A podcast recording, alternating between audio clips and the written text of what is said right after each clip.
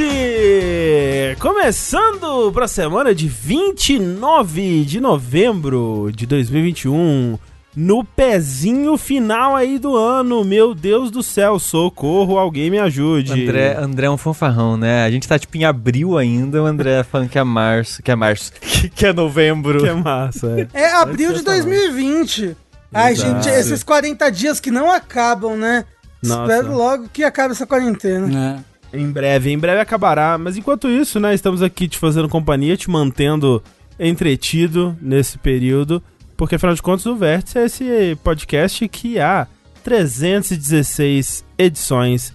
É o seu, meu, nosso podcast sobre o, a cena independente, né? As, os eventos e game jams que ocorrem por aí afora, né? E estamos aqui sempre trazendo o que há de mais novo e inovador na cena com os maiores criadores.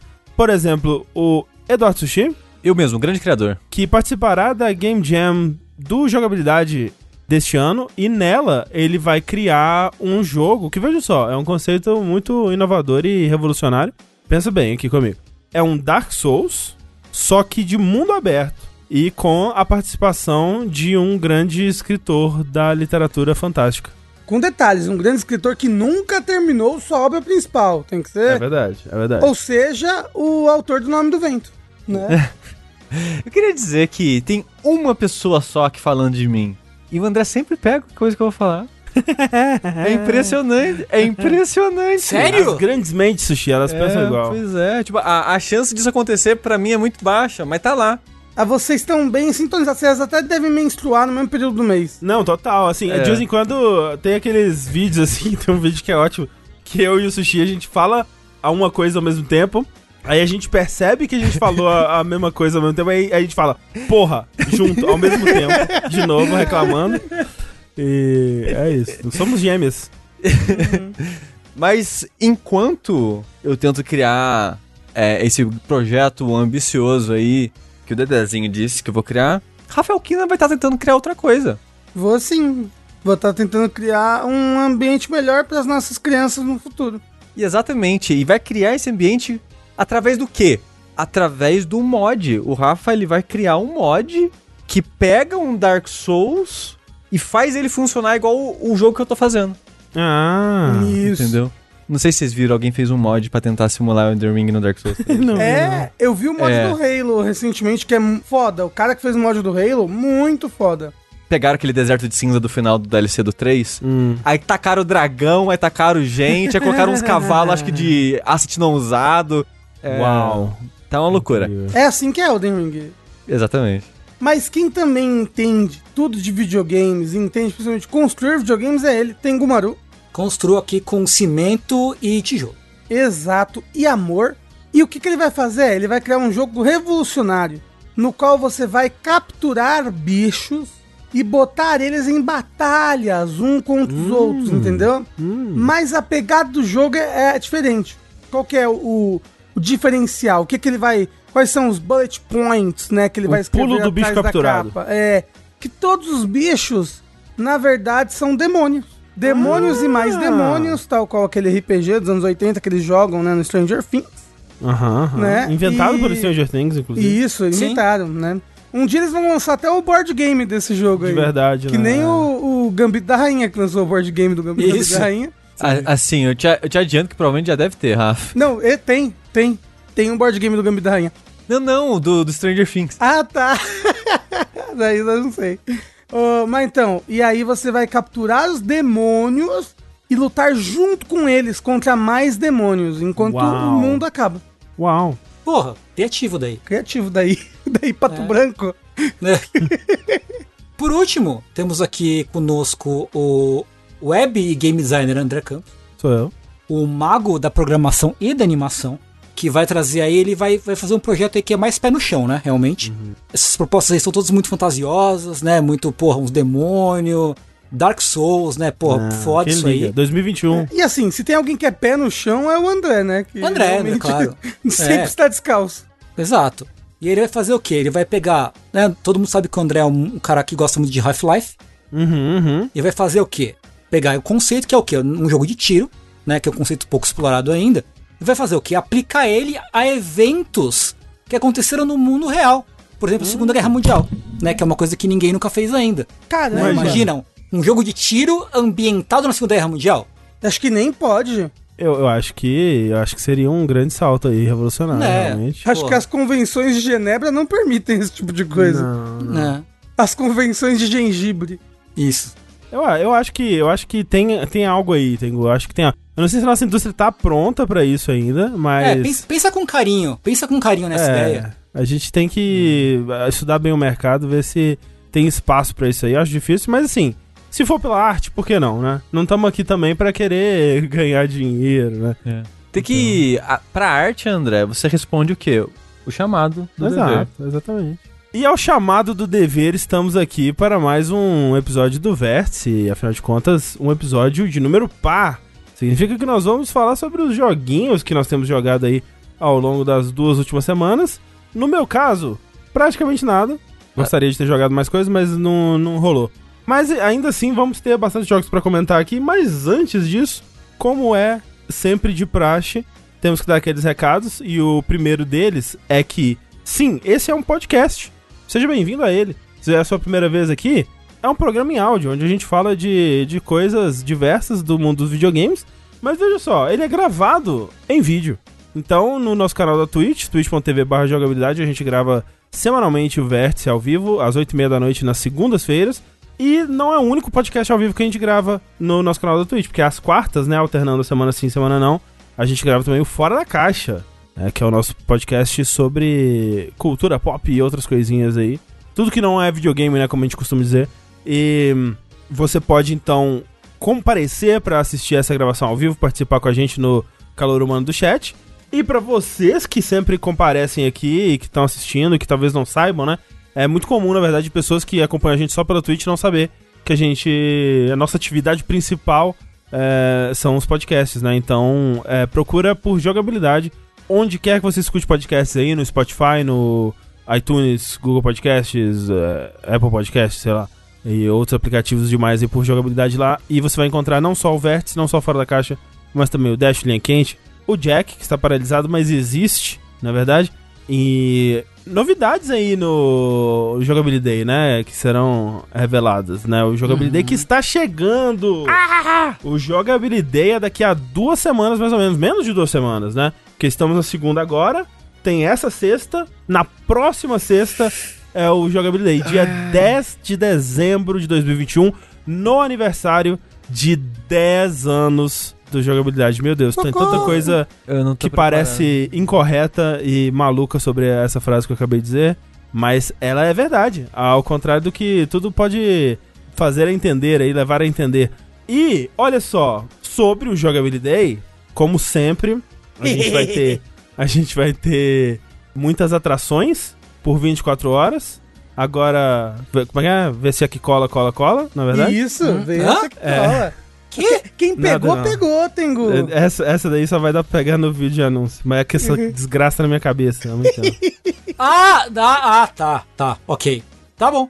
E hum, vamos ter, né? Vamos ter convidados, vamos ter joguinhos, vamos ter madrugada do sofrimento, vamos ter anúncios, vamos ter podcasts, vamos ter é, vídeos, vamos ter novas atrações, né? Coisas que vão rolar, vão ser mostradas pela primeira vez ao vivo.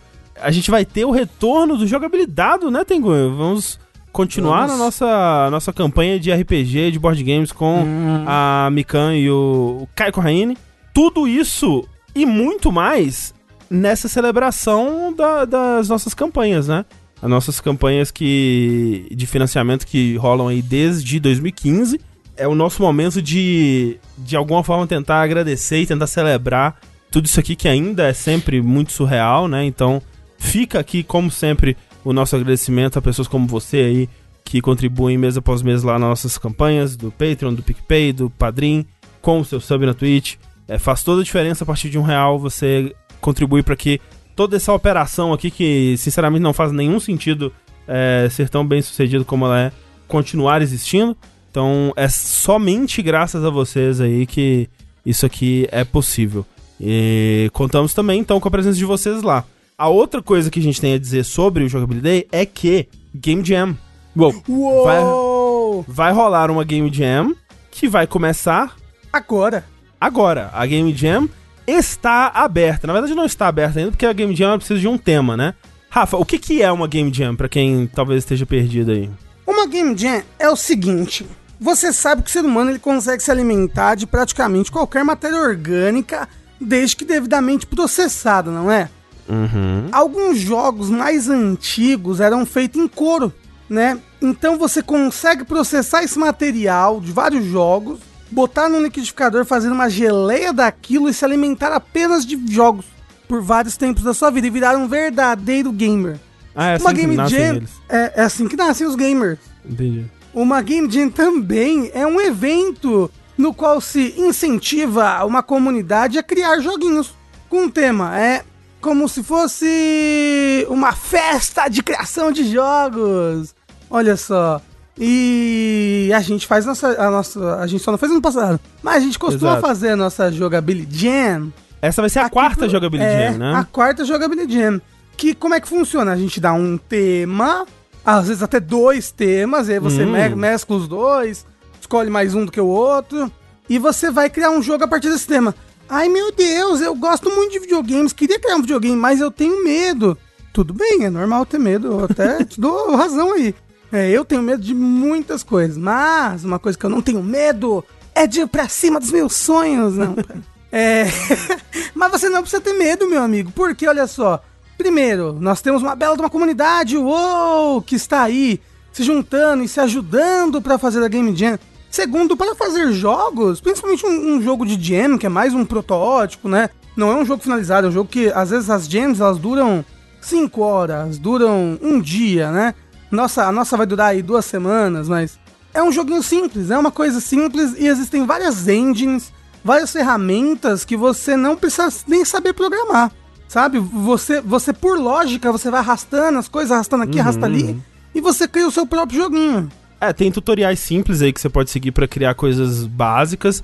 Inclusive, Rafa, a gente tem que agradecer é, a duas pessoas que ajudaram bastante na organização aqui. Ainda estão Que ajudando. foi, ainda estão ajudando, que foi o, o Sansigolo e o Wilkinson, né? Isso. que organizaram, né, a página aqui do, do it.io que tá... A Game Jam vai acontecer, foi, foram eles que organizaram. E, inclusive, o, o Sansigolo, ele fez, e tá linkado na página, um documento com vários é, materiais, vários...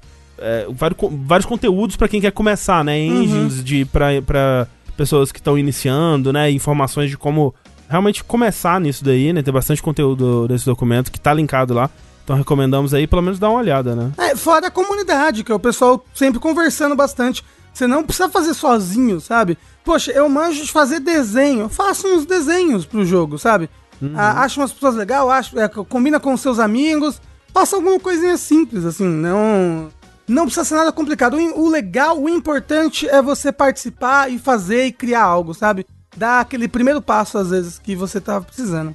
E pra começar de fato a Game Jam, então falta só a gente anunciar o tema, na verdade, os temas, né? Uhum. Que, vejam só, os temas da Jogability Jam número 4 do... do Eita, são dois temas? são dois temas. Absurdo. Então, olha só, o primeiro tema é Silent Hill e o segundo é Silent Hill. Aí todo mundo faz dois jogos Silent Hill e eu ganho a aposta. É. Beleza? Fechou? Combinado? Então é isso, gente. Vamos lá pro nosso conteúdo. Não. Ó, olha só, o ó, como o Rafa falou, a gente já fez. A última Game Jam que a gente fez foi Cyberpunk brasileiro e folclore, eu acho. Foi uma coisa assim. E aí você podia pegar as duas, os dois temas e criar uma coisa que misturasse os dois temas. Pegar só um, pegar só outro, pegar um pouquinho de um e muito do outro, vice-versa, fazer a mistura do jeito que você quiser. Mas, de uma forma ou de outra, tem que ter pelo menos alguma coisa de um dos temas ali, né? Se quiser fazer com os dois, né, fica a seu critério. Como é o aniversário de 10 anos do Jogabilidade, né? Um dos temas aí desse Jogabilidade. O primeiro tema é 10. É Oh. 10! O número 10, o numeral 10. Como você vai usar o 10 no seu jogo? Sei lá, fica a você aí. 10 coisas, 10 regras, 10 mecânicas, 10 fases. 10 segundos, 10 segundos. 10 hits. Bem 10, como o chat tá falando. É, alguma uma história que se passa em 10 anos, alguma coisa É. assim. O vô do Ben 10 perdendo a roupa. E o segundo, que eu imagino que para algumas pessoas talvez até requeira mais explicação, mas para quem tá acompanhando a gente ao longo desse ano, não poderia deixar de ser, é Fire of Rebellion. Na é verdade? O nome do seu jogo, caso você escolha esse tema, o nome do seu jogo tem que ser Fire of Rebellion. Subtítulo. E, é, e é, Fire of Rebellion, dois pontos, é o subtítulo que você escolher, entendeu? Só pra deixar claro aqui, a gente inclusive já, pe já pegou a benção com o Heitor, né? Que na verdade foi o Sim. criador do Fire of Rebellion. É, a gente vai tentar ter ele aqui com a gente pra ver os jogos e avaliar e tudo mais quando, quando for rolar. É que assim, a gente tava falando, a gente tava participando de um, de um podcast do, do Overloader com, acho que tava eu e o Lucas do, do Nautilus. E aí o Heitor começou a inventar isso, era pré-3, ele começou a falar desse jogo Fire of Rebellion, que era um, um RPG antigo, que tinha um jogo clássico e agora tava indo pro Fire of Rebellion 4, que ia ser anunciado e que tinha muitas expectativas. E a gente começou ao longo da cobertura da E3 criar a lenda desse jogo aí, né? Tanto que o trailer do, do Zelda fake lá era Legend of, Legend of Zelda Fire of Rebellion, né? Que a gente tava falando que esse jogo ia ser anunciado na E3. E o que é esse jogo, Vocês vão imaginar. vocês vão imaginar. E nem precisa ser necessariamente esse jogo que a gente construiu a lenda dele ao longo não, desses não, anos, não, né? não. Você vai, você vai pegar o nome Fire of Rebellion e vai imaginar o que seria um jogo que tem esse nome que não é nada genérico, né? Imagina. Mas o que seria esse jogo? E, e um subtítulo pra ele, né? É, e o jogo também nem precisa se chamar Fire of Rebellion. Talvez ele possa ter alguma relação com rebelião, ou as chamas da rebelião, ou literalmente qualquer coisa que use a ideia que esse título passa é aplicado de alguma forma ali no jogo. Então, ficam aí esses dois temas para a nossa jogabilidade jam. De novo, não gostou de Fire of Rebellion? 10 pode ser um o, o seu norte aí É, na hora a- de criar. Ou você pode avançar a piada, né? Porque o Fire of Rebellion nasceu no 4, né? Vocês zoando, É. tipo, ah, Fire Rebellion 4 vai ser esse ano, né? O retorno da série aí, que há muitos anos É, parados e tal. sim. Você já prevê como vai ser o Fire, o Fire of Rebellion 10. Ou imaginar como foi o Fire of Rebellion 1, né? O jogo que criou tudo, que começou toda essa, essa lenda desse O maravilhoso Fire jogo. of Rebellion Zero, que mostra É. como os dois protagonistas viraram grandes inimigos, né? Que você não sabia como é que eles viraram grandes inimigos. Aí você Exatamente, descobre no Zero, exatamente. no Origins, né? Exatamente. Então, ficam aí os dois temas da nossa Jogabilidade Jam 4 e está aberta. Então, você pode acessar o link que está rolando aí no chat ou ir para jam, J-A-M, jogabilidade.de que vai te levar para lá também. E lá você vai ter informações de, de, de como fazer parte, das, links para as comunidades onde o pessoal tá se reunindo para montar os times e tudo mais. A gente também tem um canal no nosso Discord dos apoiadores, caso você faça parte, que tá lá o, a Jogabilidade Jam pra você também conversar com outras pessoas que estão participando. E fico muito feliz que já tem bastante gente que tá parecendo bem empolgada, né? Já já estão se juntando em grupos, já estão já estavam né, cobrando a gente pelo, pelo tema, porque tava na ânsia de já começar e, e- e querendo fazer alguma coisa. Porque sempre dá aquele medo, né? Tipo, e porra, se literalmente ninguém tiver afim, nada for feito, né? Se flopar horrivelmente e, como a gente viu, mais uma vez não vai ser esse caso. Então, estou muito curioso, muito ansioso pra saber o que vai sair daí. Sempre surgem umas paradas muito foda. É, o tema não é Cronas Maximus, mas, né, você faz o que você quiser da sua É. vida aí, gente. Você não sabe o grande crossover, né, das séries com as Maximus e Fire of Rebellion. Queria dizer rapida- rapidamente aqui, é, alguém- confirma pra mim qual é o, o vértice de hoje, é o 316. Isso. Esse é o meu centésimo vértice. Olha só. Caralho! Eita, já? É? Meu primeiro vértice foi 216. Olha aí, cara. Tengo, eu entrei, tipo, no 250, como é que esse pode ser o seu centésimo vértice? Não é Tá- possível. Você entrou no 150, não foi? Não Talvez. lembro, eu não faço a menor ideia. É, o meu foi Nossa. 216. Caramba, que legal, Tengu! Que legal, vou- canto. Que loucura, né? O André começou no 1. Caralho, André. Caralho. Incrível, né? Mas é muito. mas eu sempre fico meio chocado quando eu lembro que eu acho que o meu primeiro foi tipo, sei lá, 14. Foi tipo isso mesmo. Uma parada Nossa assim. senhora. Mas que, e- inclusive, na época do sushi era um vértice por mês e olha lá, né? Às vezes menos. Né? Pois é. Tá aí, fica aí, o, fica aí a, a marca. Sempre um prazer inigualável. Que, que, que alegria, que alegria e que mais 100 mil venham aí Amém. Então, favor. Amém. Corta pra jogabilidade de aniversário de 20 anos. Isso. caraca, mas vai voar, você sabe, né? Vai. Vai, Vai. voar. Vai. Vai estar Vai todo a mundo. voar. Vai estar todo mundo de cabelos brancos. Até o sushi. O mundo vai ser um NFT, a gente vai estar. Na meu tempo não tinha isso. É, e aí vão prender a gente. A polícia da NFT vai bater na nossa porta. E prender a gente. A resistência. Enfim, versus joguinhos. Vamos falar de joguinhos. Quem quer começar? Eu posso começar? Por favor. Eu vou ser ousado e vou falar é, de um jogo que faz parte de uma série que é pouquíssimo conhecida. Hum. Então já se preparem aí pro meu clássico preâmbulo de explicando a explicação, que é uma série pouco conhecida chamada League of Legends. Ah, meu Deus. Quem? Uhum. O jogabilidade foi comprado pela Riot agora, porque a gente falou sobre isso no Fora da Caixa, que não saiu ainda. Assim.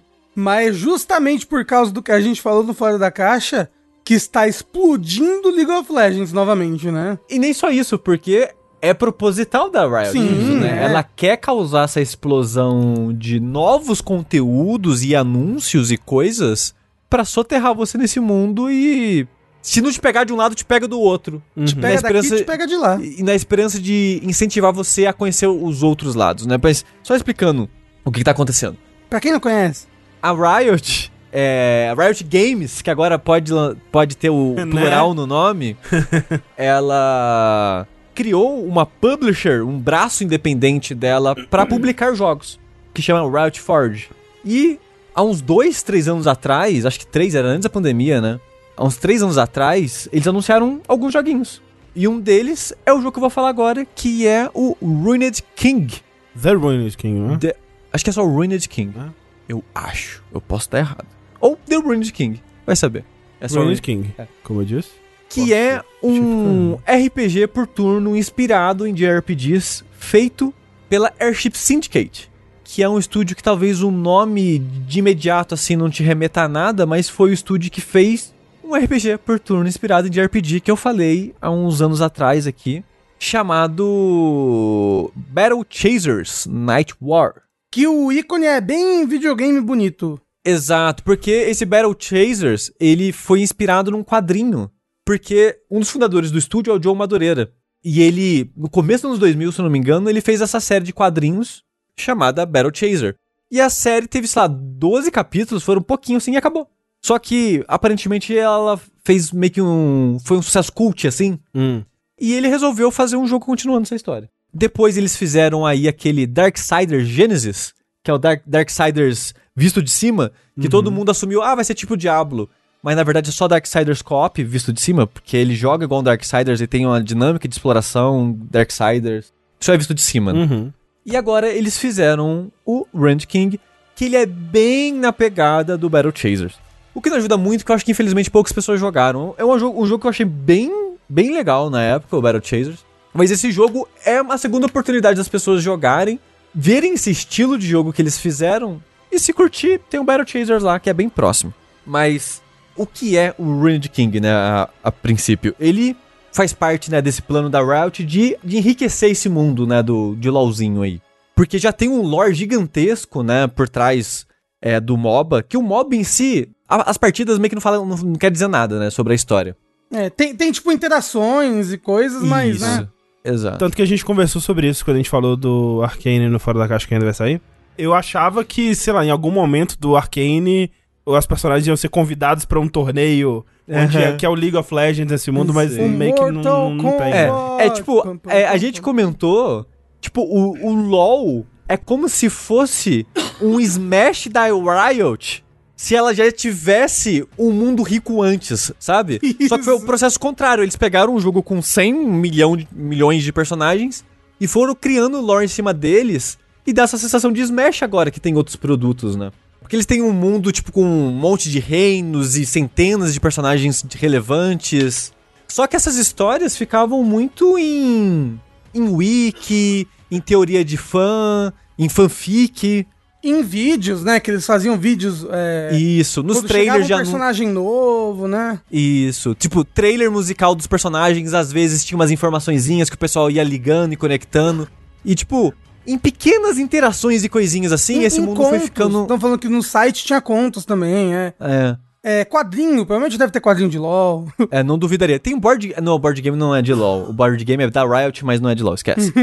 mas o que a Riot tá fazendo recentemente é tentar aproveitar esse mundo que eles criaram, né? Porque o jogo em si não, não apresenta isso para você.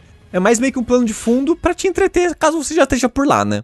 E agora estão tentando fazer um, um LOLzinho Cinematic Universe aí, né? Porque saiu a série Arcane, agora, que é focada, é, sei lá, uns 10 personagens, eu não sei exatamente. Tipo, no, no caso, personagem eu me refiro a heróis de LOLzinho, né? Uhum. Sobre muita origem desses personagens, te apresenta duas das regiões relevantes, importantes por esse mundo. E o Ruined King, ele pega e vai pra uma, um outro lado do mundo, mostrar outras duas regiões e outros personagens e te apresentar eles naquele contexto. Aí o jogo se passa, a princípio, na região de Bilgewater, que é meio que uma, um arquipélago ali, uma, uma ilhota de piratas. Que ela, a princípio, não era uma ilha de pirata, mas eventualmente ela foi meio que dominada por piratas. E uma das personagens que você joga, ela é meio que do, do pessoal originário da ilha. Uhum. Por exemplo, aí você vê um pouco do lado dela, que é meio inspirado em. Eu não sei exatamente o nome da cultura, a Maori, ou do pessoal ali da Oceania, daquelas, dos arquipélagos ali e tal. É, me parece ser um pouco inspirada neles. E em Bidwater, você. A primeira personagem que você vai ver vai ser uma personagem bem famosa de LoL, que é a Miss Fortune, que é a pirata sexy, que com o tempo, enfim, eles foram mudando um pouco o design dela, foi ficando um pouco menos. Qual- o que é essa personagem? Ah, é só uma pirata sexy. É uma, é uma fantasia de Halloween de algum estadunidense, né? Tipo, É, é tipo isso. O que que você é? Ah, eu sou uma pirata sexy. E você? Eu sou uma enfermeira sexy. E você? Eu sou uma professora sexy. E você começa numa virada da história que, pra quem tem informações muito superficiais de LoL, tipo eu, que tudo que eu sei de LoL foi do que eu joguei de Legend of Runeterra, que é o card game, e o que eu joguei de TFT, que é o Auto Battler, que a Riot fez também em cima de LoLzinho. É, tudo que eu sei desse universo é com isso. É, e é o de Arcane o que a Thalissa me falou. Que a Thalissa jogou LoL por muitos anos, então ela sabe alguns pouquinho desses, dos lore de alguns personagens, de algumas regiões e tal. Então, eu já conhecia por cima quem era Miss Fortune. E eu achei muito curioso que a história começa com ela matando o Gangplank, que é um outro herói de LoL, que é um outro pirata também. E o caralho, matou o Gangplank? Tipo, ele não, não é um personagem, tipo, importante, um herói? Tipo, que loucura, ela matou o cara, é assim, é isso mesmo? Matou o maluco? Eu já fiquei tipo, eita! Aí, ela matou ele, que ele era o líder, meio que o rei, digamos assim, o rei pirata que comandava essa ilha. E ela virou a rainha pirata que comanda a ilha. Só que o pessoal não quer aceitar ela, então tá aquele momento meio conturbado, assim, dos piratas meio que se rebelando, é tendo inimizades ali e tal. E meio a isso, isso é os primeiros minutinhos do jogo, tá, gente? O, a mansão dela é atacada por espíritos. Porra, foda quando acontece isso, né? E começa a matar o pessoal tudo. Tem que detetizar, né? Senão. E os espíritos é importante porque uma ilha vizinha a essa ilha dos piratas é uma ilha chamada Shadow Island, que vai ser essa segunda região. É que eu comentei que o jogo tem duas importantes pro jogo. E a Shadow Isle, ela é basicamente o, a- o deck preto do Magic. É, é o lugar trevoso que só tem espíritos e necromantes e coisas do tipo assim. E aparentemente espíritos e seres de lá estão invadindo essa ilha por algum motivo desconhecido e tocando o terror. Corta Isso é o capítulo introdutório. Aí corta, você vai pra uma outra personagem. Eu joguei 8 horas de jogo e não voltei a ver a Miss Fortune. é RPG que chama isso daí. né? É, eu, eu achei curioso isso, que tipo, eu achei que ela ia ser a protagonista, a Miss Fortune. E talvez pro resto do jogo ela tome mais foco de novo, mas depois do jogo ele vai mais pro foco da Ilaoi, eu acho o nome dela. Eu esqueci o nome, eu não decorei o nome dos personagens de LoL ainda. E é uma personagem que eu não conhecia, que ela é uma nativa da ilha e ela é uma sacerdotisa da, da religião nativa da ilha. Que é uma parada meio quase um culto a Cthulhu, assim. Que eles meio que cultuam um, um ser aquático aí. E ela tem meio que um. Ela luta usando meio que um artefato religioso deles, que é como, como se fosse tipo um sinão gigante, só que é uma, uma esfera. E dessa esfera ela usa pra summonar e fazer rezas e fazer coisas é, dessa religião. Então ela summona tentáculos, ela faz magia de cura, ela ataca com isso e tal.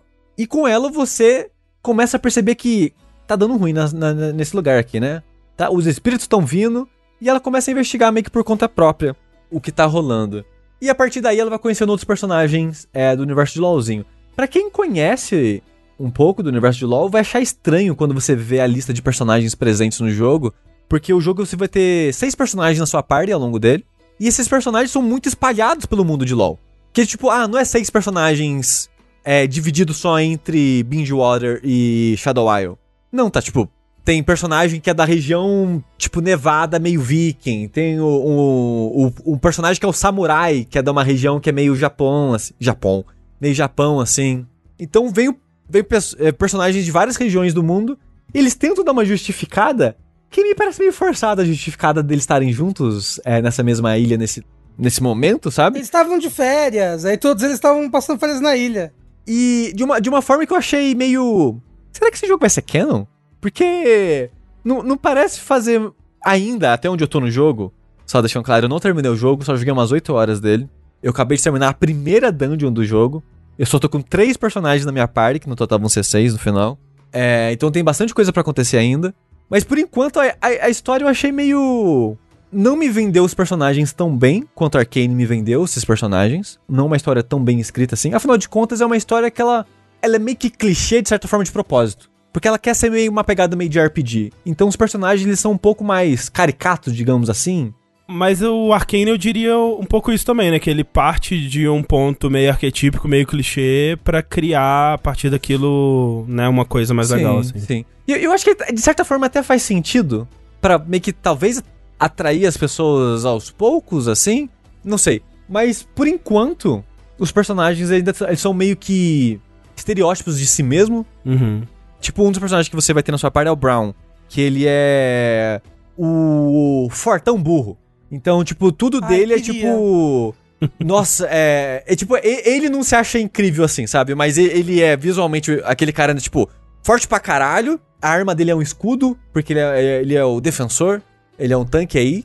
E ele é meio como se fosse um herói da nação que ele vem, assim. Então, ele adora contar a história, não, que teve uma vez que eu fui lá e eu fiz isso e salvei aquilo e dei um soco e movi a montanha no soco. E, tipo, é tudo dele é muito superficial. Tipo, ele é mega ingênuo, mega bonzinho e por aí vai, assim, sabe? Os personagens, por enquanto, eles são meio que. Não tem surpresa. Quando uhum. eles abrem a boca, assim, você meio que espera o que eles vão falar de acordo com o contexto do que tá acontecendo e tal, assim. Uma coisa que eu achei legal: ele tem uns momentos meio sketch de. Tales of? Porque o jogo conforme você tá explorando os locais onde vão ter batalhas e tal, você tem uma bonfire para descansar. Você vai encontrando pontos de descanso, que são umas lanternas, e quando você descansa, os personagens conversam.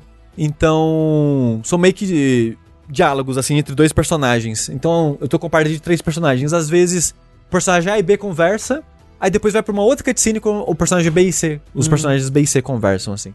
Em, em termos de, de caracterização de personagens, assim, desenvolvimento deles, essas partes são as que eu tô achando mais interessante. Porque é quando os personagens, em vez de falar do que tá acontecendo na história, eles falam deles. Eles falam de onde eles vêm.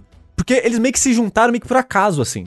Eles, eles meio que encontraram um motivo comum para estar junto nesse momento, mas eles ninguém se conhece. Não sabe nem o nome direito um do outro. Então é, essa é a parte onde eles se, se apresentam, digamos assim, falam um pouco deles e se apresenta pra gente também. Isso é uma típica parte de RPG, né? Ninguém nem se conhece direito. Tá ali porque, ah... Eu acho que é isso que a gente tem que fazer, né? É, é. gosto. Então, tipo, a parte da história do jogo ainda não me pegou. Eu tô achando bem meio que... É, é, as pessoas estão falando coisas ali, né? Coisas estão acontecendo, tô andando pra lá e pra cá, tô pegando side mission. Você tem a impressão de que vai ser um jogo bem longo, assim? Então, ele tem uma barra de progresso. Toda vez que você vai dar load na tela de título, ele mostra, tipo, você já jogou 20% da história. Ah. Só que ele só mede a história principal. Hum. Ele não mede nessa, nisso especificamente. E eu acho que já tô com uns 20 e poucos da história principal, onde eu tô. Então, eu fui ver no How Long to Beat e a história principal é próximo de 20 horas. Só que se for fazer tudo é tipo 42, 40 hum, e poucas hum. horas, assim.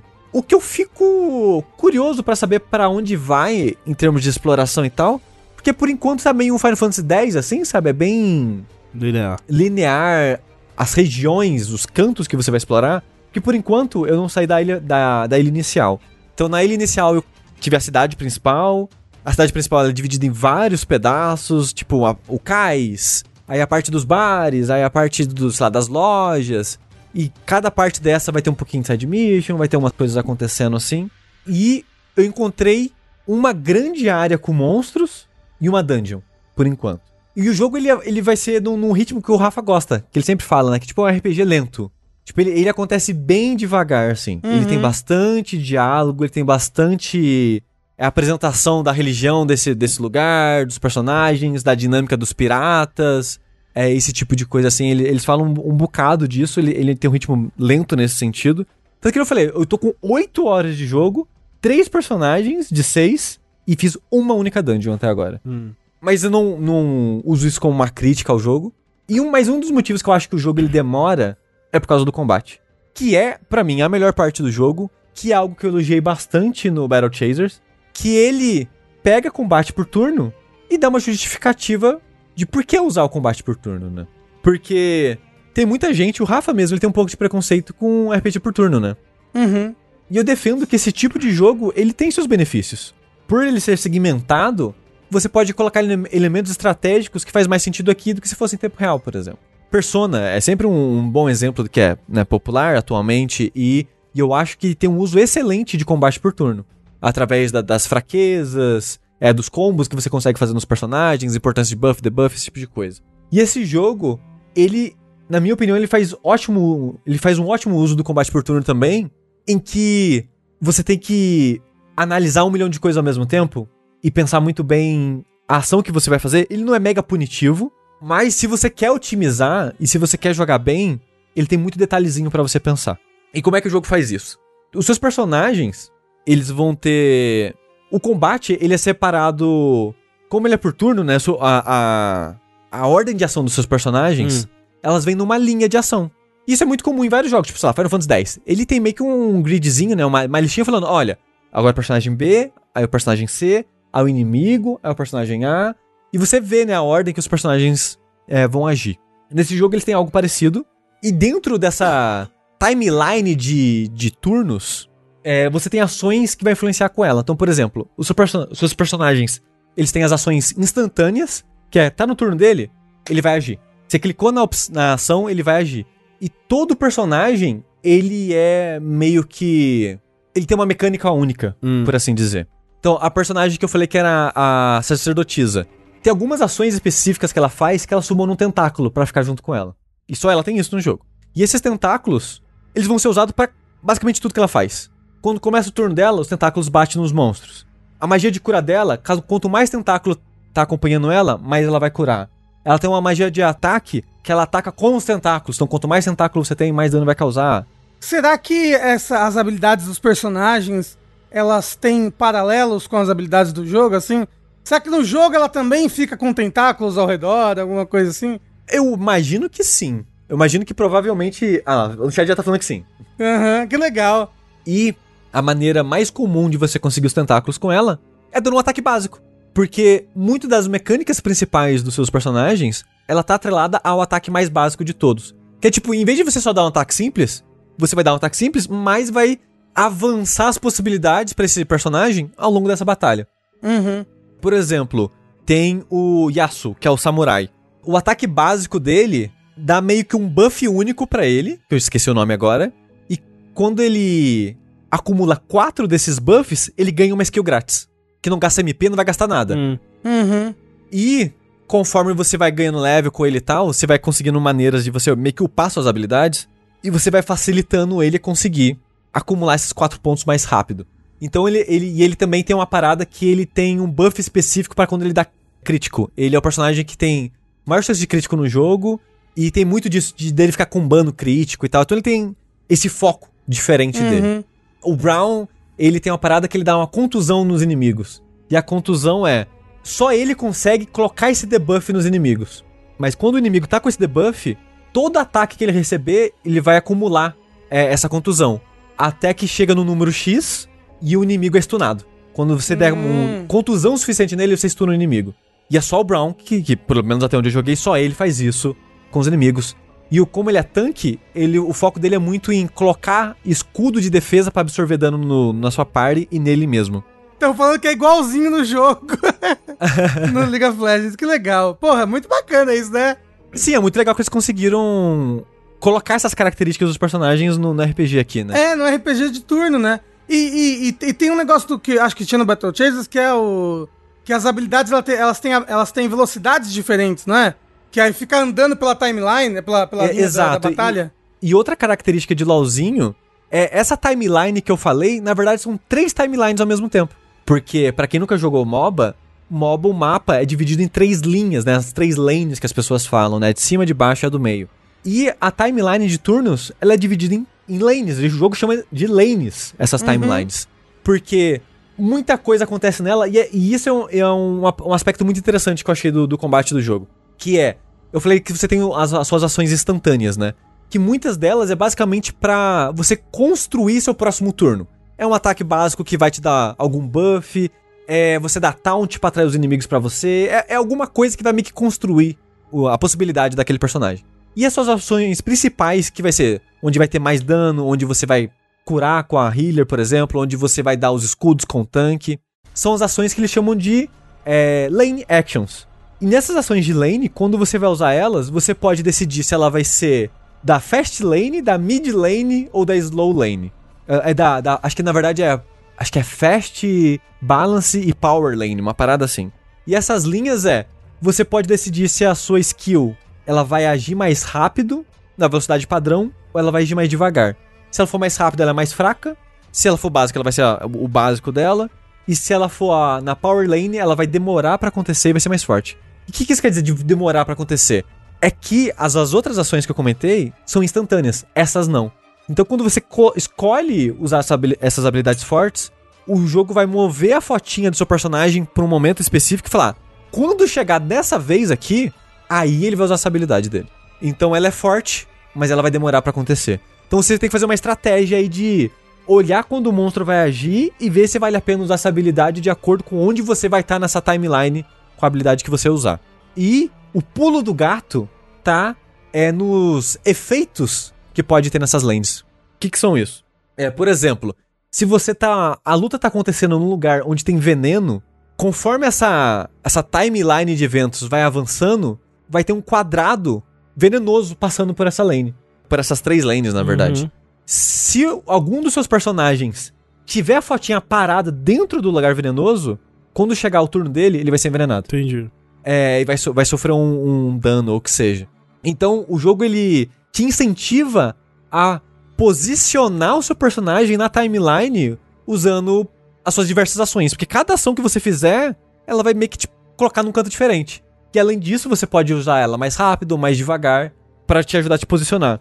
E o Brown, por exemplo, que eu comentei que ele é o tanque, ele tem ataque que move o inimigo pela lane também Hum, ele adia a ação do inimigo. E às vezes você pode adiar pra colocar o inimigo dentro do, do quadrado ruim. Ou tirar de um quadrado bom. Porque se a batalha tá acontecendo num lugar onde não tem algo nocivo pra você, por exemplo, não tá com veneno, vai ter algum efeito que o, o jogo sorteia quando começa a luta, que vai ser um positivo que afeta todo mundo. Então vai ser, ah, todo mundo que começar o turno nesse espaço vai ter um buff de ataque por esse turno. Ou vai ter um buff de crítico, ou vai se curar, ou vai ter um escudo que vai absorver dano, por aí vai. E se os inimigos estão lá dentro, eles se beneficiam disso também. Então você pode usar o, o Brown pra tirar é, os inimigos é, daquela área e eles não terem esse benefício, por exemplo. Então eu achei muito interessante as camadas que o combate desse jogo tem, porque você tem que pensar em muita coisa. E outro aspecto que eu não falei, que já tava no Battle Chaser, é que além da mana é, do MP aí, que você vai usar, é, que é o que você gasta para as ações especiais do jogo, você tem o Overcharge. O que, que é isso? É uma mana temporária que você ganha de acordo com algumas ações. hum. Toda ação básica de todos os personagens vai te dar 10 pontos de Overcharge. Com esses 10 pontos de Overcharge, se você tem uma habilidade que custa, sei lá, 5, 10, você usa de graça. Porque quando a luta acaba, você perde todo o seu Overcharge que você construiu. É só meio que uma maneira de você castar um- uma habilidade grátis, digamos assim, se você conseguir acumula- acumular disso o suficiente. E isso acaba virando uma estratégia também, porque o, o, o samurai, por exemplo, ele tem ataques especiais que gasta todo o overcharge que ele acumulou e dá um dano fudido é, se ele conseguir acumular bastante, por exemplo. Então ele tem muitas camadas estratégicas de, tá, a luta começou, o que, que eu vou fazer? Eu vou usar uma habilidade de cara e gastar MP? Eu vou usar um ataque simples pra construir overcharge e começar a avançar, sei lá, os tentáculos da healer? Ou começar a construir o, o buff pro Yasuo usar skill grátis? Eu, ou eu vou usar uma habilidade X aqui agora pra me posicionar num lugar onde vai curar e eu tô precisando de cura agora que eu tô quase morrendo. Então ele tem muitas camadas de buff e debuff que você pode dar pra você, pros seus oponentes, de posicionamento nas lanes, na timeline ali das ações. é você usar overcharge ou não usar overcharge. Então ele tem muitas dessas camadas durante a luta que eu acho muito, muito, muito legal o quão estratégico ela pode ser. Só tem um porém. Pra fazer vingar todas essas camadas, a luta tem que durar um pouquinho mais que o normal. Hum, Porque se a luta for tipo 30 segundos, um Persona. minuto, igual, sei lá, Persona, Final Fantasy costuma ser, você não vai construir overcharge, você não vai usar os buffs dos seus personagens, você não vai construir os tentáculos da Ilaoi. Então, as lutas costumam demorar um pouquinho. Tipo, vai ser uns 3 minutos ali, el- elas vão ser bem mais longas do que você tá acostumado nesse tipo de jogo. Mas essa é a graça do jogo pra mim, sabe? É, é você fazer a estratégia do combate e tentar é, otimizar o máximo possível. Mas, mas eu acho que pra compensar, você também não tem tanto encontro no mapa, né? Tipo, Exato, exato. Que, é, que nem, tipo, Final Fantasy, às vezes você dá três passos encontro, três passos encontro. Isso. De fato, não tem muita luta assim. Tipo, sei lá, a dungeon que eu fui deve ter tido, sei lá, 10 lutas. Aí você Nossa, pensa, nossa, é. um JRPG teve, sei lá, 10 lutas dentro de uma dungeon? É pouco, mas cada luta ela é mais envolvida dentro de si. Uhum. E é uma dinâmica bem diferente pra JRPG no geral, assim. Ele, ele não é japonês, Uhum. mas né, ele tá indo atrás de- de- dos tropes e, e tal desse gênero, né? é um western de RPG. É um Western Jazz, isso. Isso. Mas é uma dica. Se você achou interessante essa dinâmica é, da batalha, eu recomendo já jogar na dificuldade de veterano. Que normalmente de RPG não tem dificuldade. Aqui vai ter. Você tem, se não me engano, o fácil, o normal e duas dificuldades acima do normal. Que é veterano e. não lembro o nome da última. Deixa que tem troféu pra terminar nas dificuldades, né? Pra- um RPG de 40 horas com dificuldade é é foda, Mas né? tem uma acima do veterano? Sim. Ah, que gostoso. Mas eu comecei a jogar no veterano e eu tava assim, ó, no ponto. Eu tinha que pensar no overcharge, porque se eu, se eu não usasse overcharge, em uma luta ia acabar meu MP. Porque meu personagem tem, tipo, 90, 100 de MP, e as habilidades gastam, tipo, 20.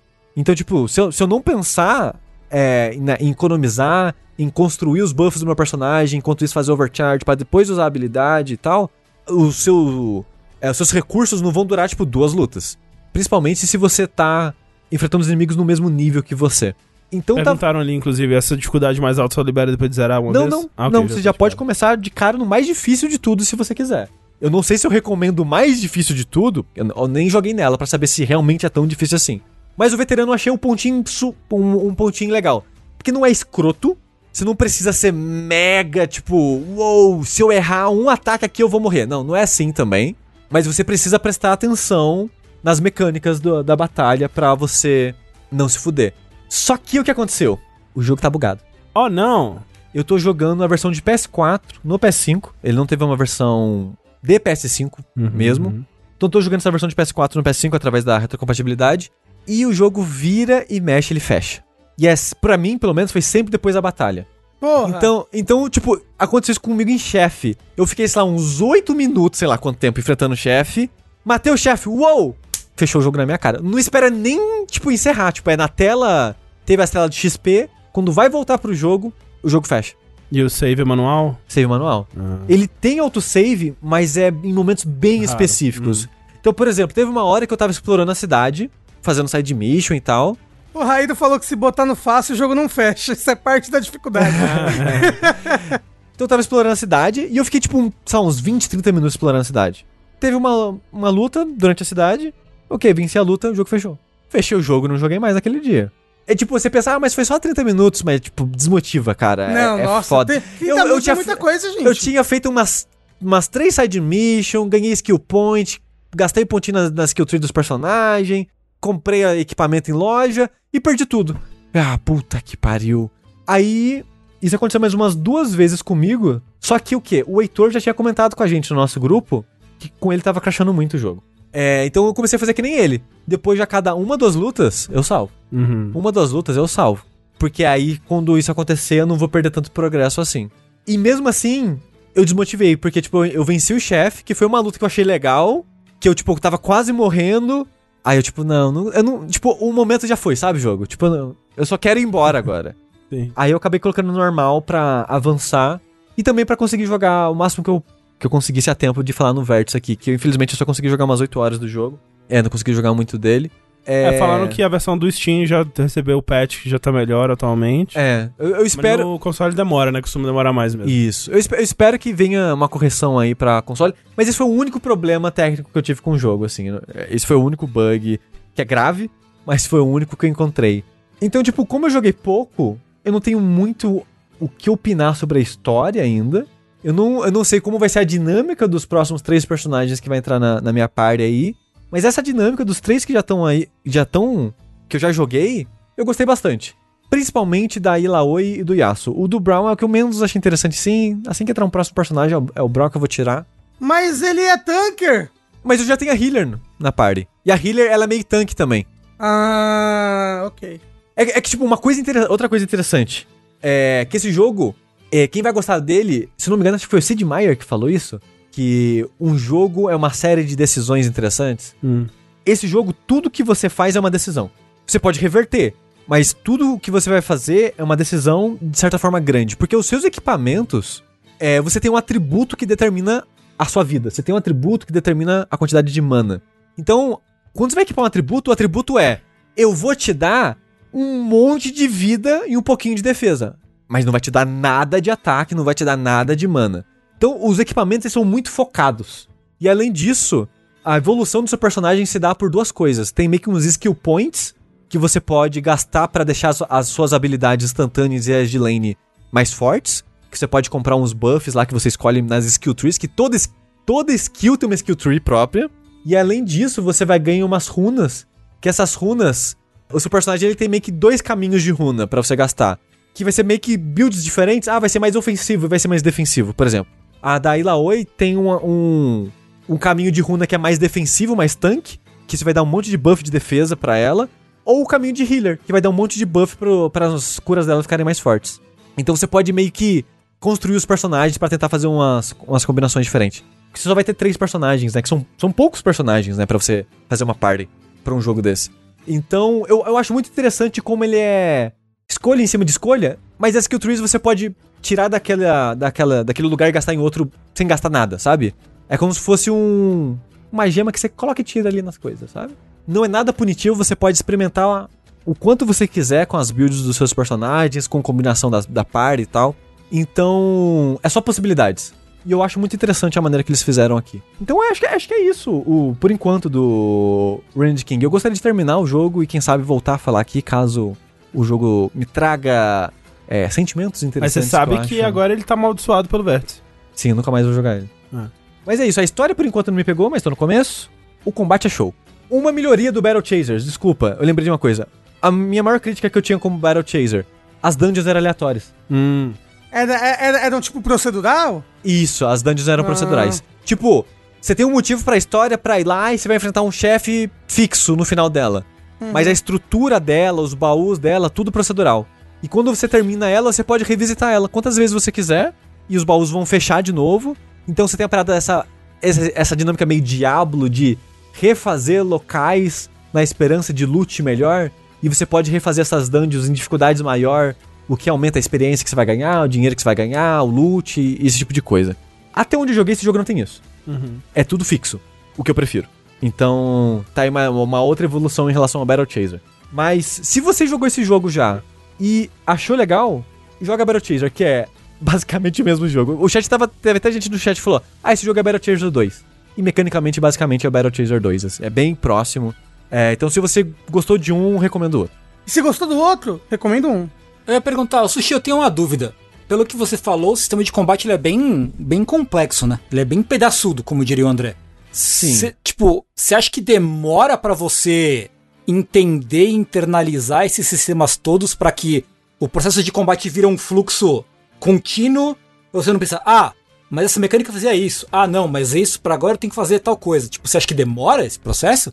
Eu diria pra não se preocupar muito, porque, eu falei, o jogo ele é bem lento. Uhum. Então, ele, ele apresenta aos poucos. Quando o jogo começa, ele só tem a lane principal, por exemplo. Hum. Depois ele coloca as outras duas. Aí depois ele te apresenta essas caixinhas, né? Que você quer ficar em cima ou sair de cima. Uhum. E os personagens, é bem aos poucos também ele vai apresentando. Tipo, no começo você joga as Miss Fortune sozinha. Depois você joga Ilaoi sozinha.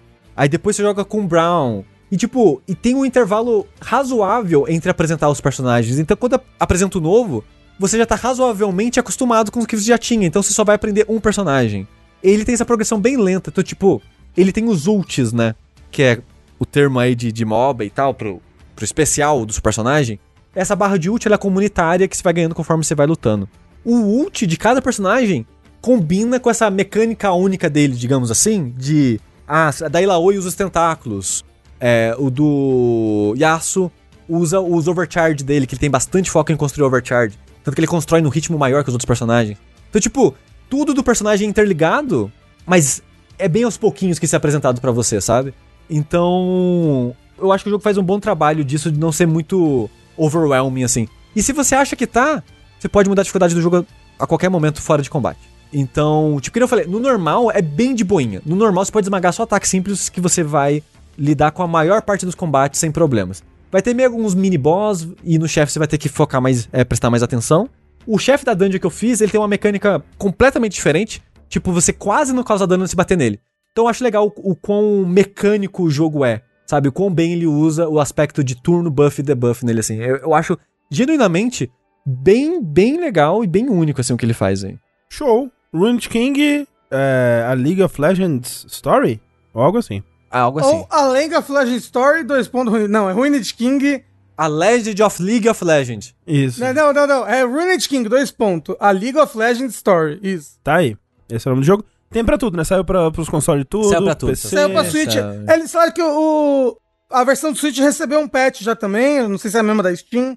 Pra conseguir uma coisa. E ele, pra, por ser um RPG grandão, blá blá, várias horas, ele não é muito caro no PC, não. Assim, né, levando em consideração quão caro os jogos estão ultimamente. Ele tá R$ 69,90 no, na Steam. Tá aí.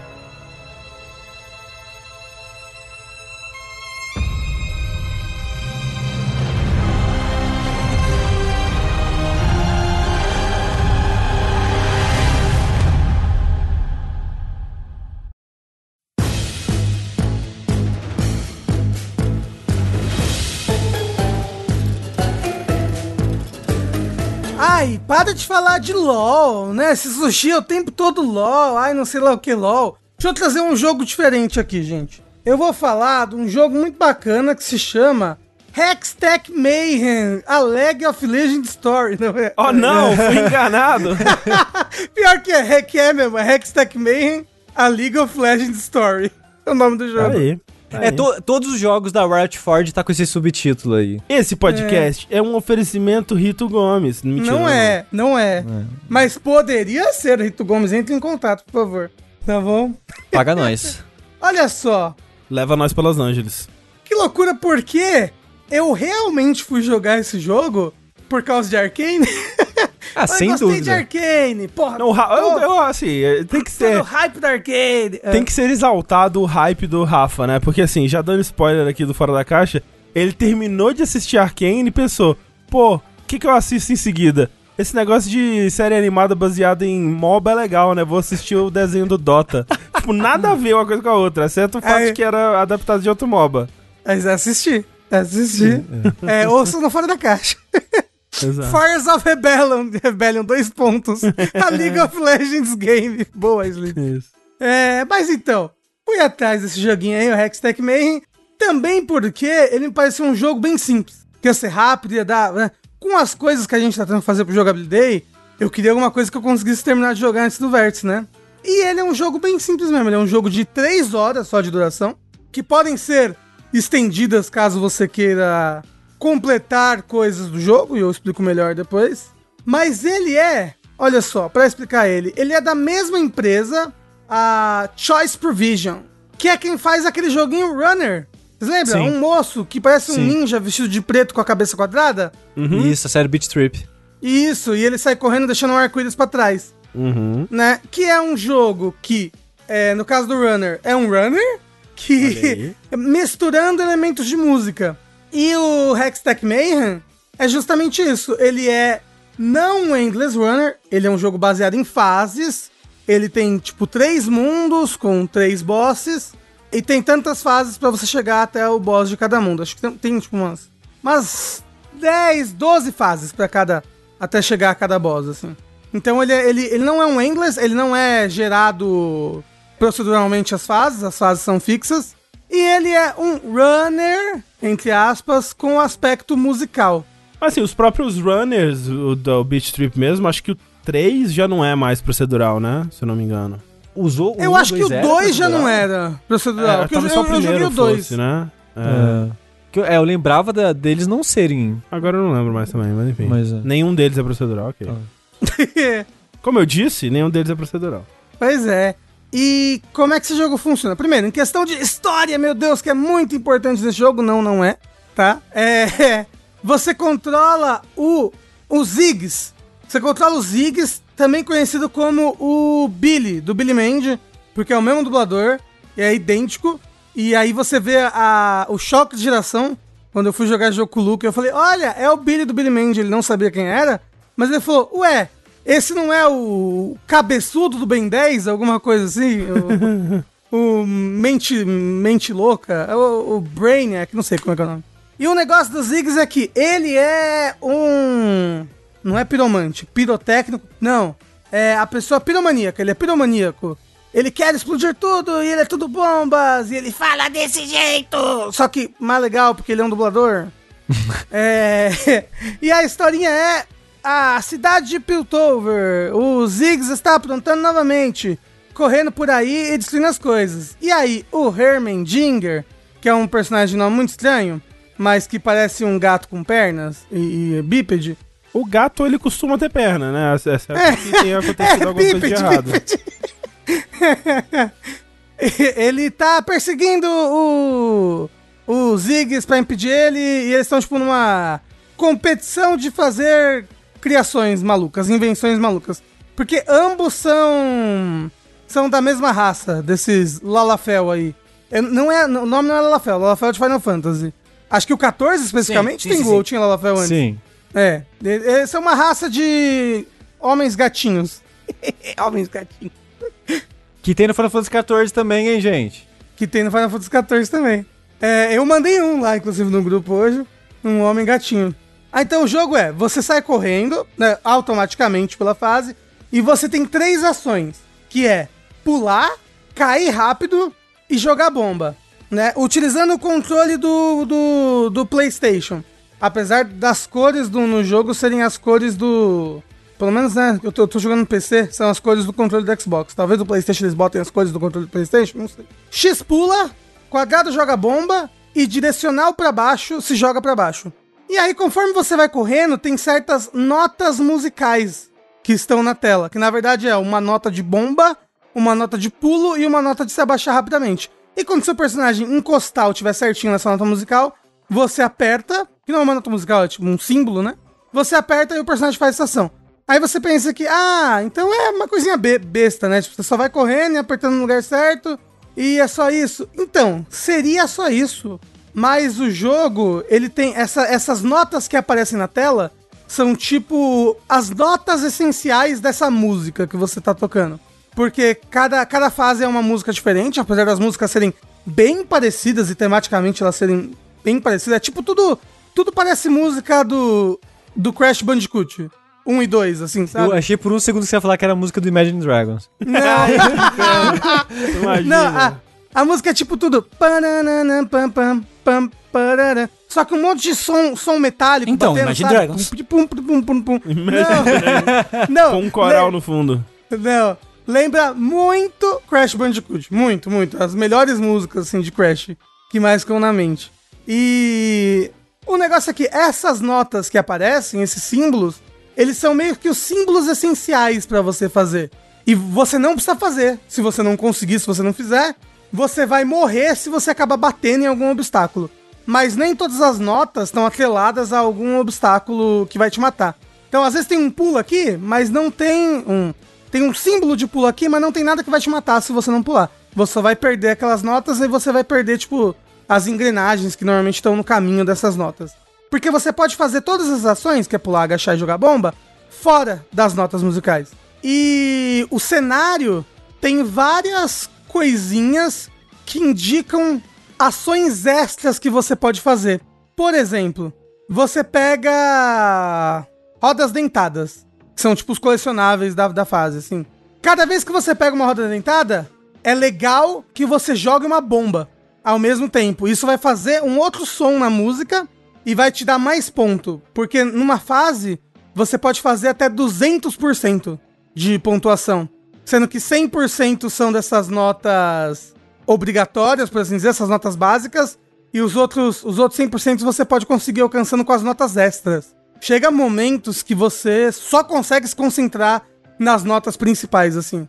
Você consegue pouco se concentrar nas extras, porque tem a engrenagem, que ela, é, ela te incentiva a jogar uma bomba junto com a engrenagem. Tem, se você vê uma caixa no fundo, você pula junto com a caixa, também é uma nota extra. Se tem um negócio brilhando no chão, se você cair com tudo no chão, é uma nota extra. E aí, o legal é que as fases são musicais. E conforme você vai fazendo as ações com o Zig, vai tocando a, a, a, o instrumento da, da fase, né?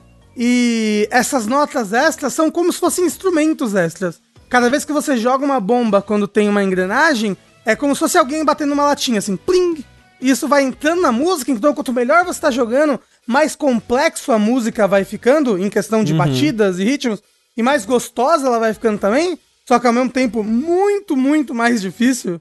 Mas, como você falou, eu não sei se você falou isso no sentido de crítica ou, ou não, mas as músicas elas sustentam, né? Porque eu acho que um jogo desse tipo ele precisa que a trilha e as, as fases elas sejam né, musicalmente muito interessantes, né? Tem jogos musicais tipo aquele. Hum, o do Harry Potter, que corre. Você não gosta? É, tem, tem esse. É, esse eu acho o Escape, por exemplo, é um deles. Eu ia falar aquele outro que parece Undertale que eu falei aqui, que é musical, como é que chama? Sim, sei. Everhood, né? Que é um jogo muito legal, mas a parte musical dele não me pega tanto assim. Eu acho que ele perde um pouco por isso. É, eu não acho que nenhuma música é muito única. Você não vai falar, nossa, a música da fase 30, meu Deus, que perfeita. Uhum. E as músicas são muito parecidas. São todas musiquinhas de Crash Bandicoot, assim, de explosão. Só que elas são todas músicas muito, muito gostosas, assim. E, e como você tá jogando, você entra no. Ai, Deus me livre essa palavra na minha boca, mas. Você entra num flow ali de jogo, hum. né? Que você e a música viram um ali e é. É bem divertido, bem, bem satisfatório. Eu acho que a, que a música cumpre o seu papel. E o negócio da música, e o que eu acho que ela não é, tipo. Cada fase tem uma música super única. É que esse é um jogo pequeno, né? Um jogo pequeno e barato. É, ele é um jogo de só 3 horas. Muito da, da replayability dele é você refazer as fases para conseguir mais pontos, conseguir engrenagens secretas que estão em outros caminhos, que normalmente você consegue fazendo essas ações extras. E com isso você comprar novas roupinhas, fazer pontuações melhores e tudo mais. E, como eu falei, a, a música ela é muito modular, assim, sabe? É, se você erra uma batida, se você faz uma coisa diferente, tipo, parece que aquela é uma música extremamente complexa, dividida em um zilhão de pedacinhos, esses pedacinhos eles podem ou não estar tá funcionando de acordo com você tá acertando nas notas. Por isso que eu acho que ele é mais uma, uma música que lembra muito videogame e menos uma uhum, uhum. uma música mais nossa. Ouviria isso no meu Spotify, sabe? Não. É uma trilha sonora de videogame, uma, uma, uma batidinha bem gostosa. E uma coisa que é muito hype é se você tá acertando muito as, as notas principais, a sua música das notas principais, que é tipo a musiquinha dos Ziggs, ela vira uma guitarra. E aí fica hype pra caralho. Fica... É, é, tipo, é muito gostoso. Aí você é, é fantasma da ópera, Rafa. Eu, eu, achei que ele tava cantando Backstreet Back. é, olha só, deixa eu falar. Não? Talvez fosse, eu só. Uma música veio na minha cabeça. e talvez fosse Backstreet Boys. Porra, se a trilha desse jogo fosse Backstreet Boys, estávamos conversando Backstreet sobre outra back. coisa aqui. Alright. Estamos falando, Porque... estaríamos conversando sobre o jogo do ano. Ah, não, isso daqui seria o Dash, né? É. Na verdade. não, não é Backstreet Boys. E aí é um jogo que eu queria muito que, tipo, o André, que é um cara que joga muitos jogos musicais, né? Ou que pelo menos é muito bom em jogos musicais, tipo assim, Rock Band. aí não, né? Não, você é muito bom. Que ele jogasse, porque você meio que quase que cria a sua dificuldade. Uhum. Porque, como eu falei, você tem muitas coisas extras para você, pra você botar no meio da música. E depende de você ir atrás ou não dessas coisas. Tentar ou não ficar botando essas notas extras no meio, assim.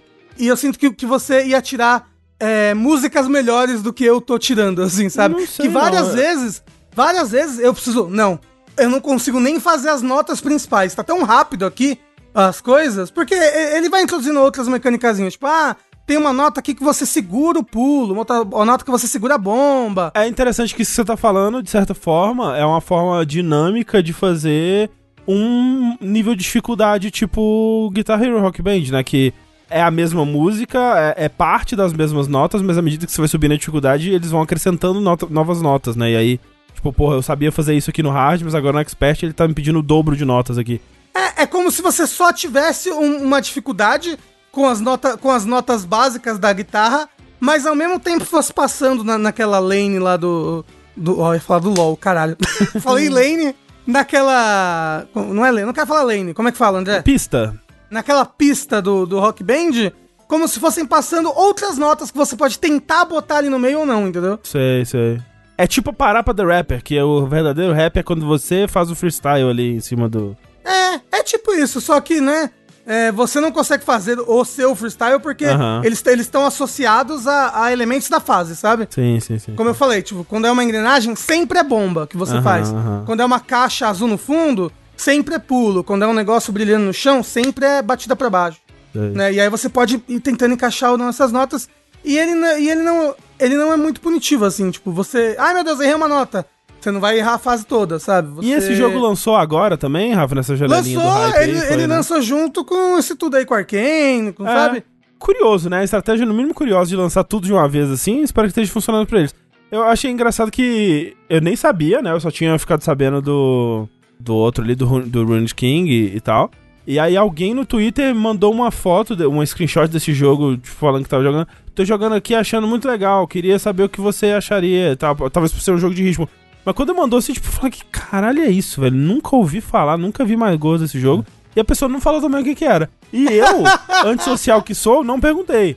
E aí quando você falou que ia falar desse jogo, eu vi o vídeo dele assim e falei, ah, era aquele jogo lá. Parece legal mesmo. Quero É. jogar. Eu, assim, eu, eu também não fazia ideia da existência desse jogo até o Rafa falar que ia jogar ele. Pois é. É, tipo, ele, ele lançou dia 16 de novembro, né? Do, então, ou seja, lançou esse mês de agora, dia 16. Ele lançou ali junto com, com os episódios de Arcane ali, ali no finalzinho. É, o Rund King também saiu junto com o episódio, né? É, Foi. então, eles, eles, assim, foi uma puta estratégia, Explosão, né, deles. explosão de é, marketing. não, desses dois jogos, mais eventos em todos os jogos, mais, é... Mais influencer em Los Angeles. Não, é, mais re- é, restaurante de Arcane no É iFood, sabe? É, inclusive, esse- essa Jinx aqui na minha parede é porque eu pedi um sanduíche de Arcane. Estava horrível. Review do sanduíche de Arkane, Rafa. Aliás, o sanduíche estava mais gostoso do que, do que o, o frango que eu pedi. Porque, tipo, era, não era um restaurante Mas pera, era o frango de Arkane também? Não, é, então, era um frango de Arcane. O que isso significa? Que tinha um papel Arcane e que ele vinha com um rosto da Jinx, assim. Ah. É, porque, porque era tipo um frango, é como se o Polo Louco tivesse um outro restaurante fake no iFood escrito Arcane. Aí, e aí, quando você faz pedido por lá, ele vai lá, frita lá e manda pra você uma caixa do Arcane, entendeu? Só que não era o Louco, era um, era um frango muito pior. Não teve uma ação de marketing dessa aí recentemente que vendeu. Era do Sex Education, não era? Que. Ah, que vendeu cupcake de vaginas. De, vulvas, de- né? De Pepex. É. Que nem no- na terceira temporada. É. Mas ó, é sério, por favor, eu quero muito ver o André jogando. Porque ele é um jogo baratinho, ele é 30 reais na Steam. Ele só saiu pro PC, você sabe? Não, ele saiu pra Switch também, mas no Switch ele é mais, mais caro, né? Eu, eu acho que ele saiu pra celular também, Rafa. Faria sentido. Será que ele saiu pra celular? Não, eu pesquisei pra ver se saiu no celular, acho que não saiu. Não, não. Ah, então é algum outro. Porque quando eu vi que o Rafa ia falar desse jogo, eu pensei, caralho, será que tem mais jogo da Riot Forge que eu não conheço? E tem. Ah, é. Ó, ele vai sair na Netflix. Naquele negócio que a gente tava Ah, falando, da Netflix crer. vai lançar jogo, aí talvez ele saia. Talvez ele saia no celular, né? Já que a Netflix vai fazer focado pra celular. E tem, né, o jogo de luta, que eles lançaram mais vídeo junto com a série também. E tem um novo jogo que eles anunciaram, né? Um jogo narrativo agora da Tequila Works, o pessoal do Rhyme aí. Ah, sim, pode crer. É, mas tipo, eu quero que o André jogue, mas eu queria ver ele jogar também. quero ver como a gente vai fazer isso aí, hein? Tem que ver isso aí, né? Não. Mas ó, você fala que eu sou bom em jogo de ritmo, mas quando eu disputava high score de amplitude com sushi, o sushi ganhava todos. Mas é que o sushi é gamer. Sushi é muito eu, que- eu gamer. queria platinar o Tamper. Nossa senhora. Tamper. Tamper É, um mas se você jogo. platina o tampa, ele vai pra terapia, né? Logo em seguida. Ó, falaram ali, ó, Project L. Eu tenho esse board game, André jogou. Project L, lembra dele? Não. O joguinho de peças de, de Tetris que você tem que... Ah, bom jogo, bom é, jogo. um jogo legal. É legal Project. L. Falando em, em, em Arcane e, e tudo mais, é, o legal desse jogo é que ele se passa mais no cenário de Arcane, né? Porque ele se passa em Piltover, tipo, o ato 1 do jogo. Não, não tem ato que não tem história, né? Mas é, o mundo 1 do jogo é em Piltover, o mundo 2 é tipo no porto, entre Piltover e Zaun, e o mundo 3 é em Zaun. É, falaram ali o outro que eu tinha. Que eu falei que tem mais e não falei o nome, que eu tinha esquecido, mas é Convergence, que é com o Echo. Ah, porra, que legal! E é esse que vai ser. O Mr. Echo do Lost? É, é, é esse que vai ser câmera no ombro e sai não, não. Esse é side-scrolling também. Eu não sei exatamente como é que ele é. É, é o do Nu, é o, o personagem chama Nunu, o que é o que vai ser o single player. É, historinha pra chorar. Historinha pra chorar. Gosto. Mentira, não gosto tanto de chorar assim não, me dá dor de cabeça. Eu gosto de jogar coisa de Arcane. Esse mundo de Arcane é muito legal, deviam fazer um jogo dele. Na verdade.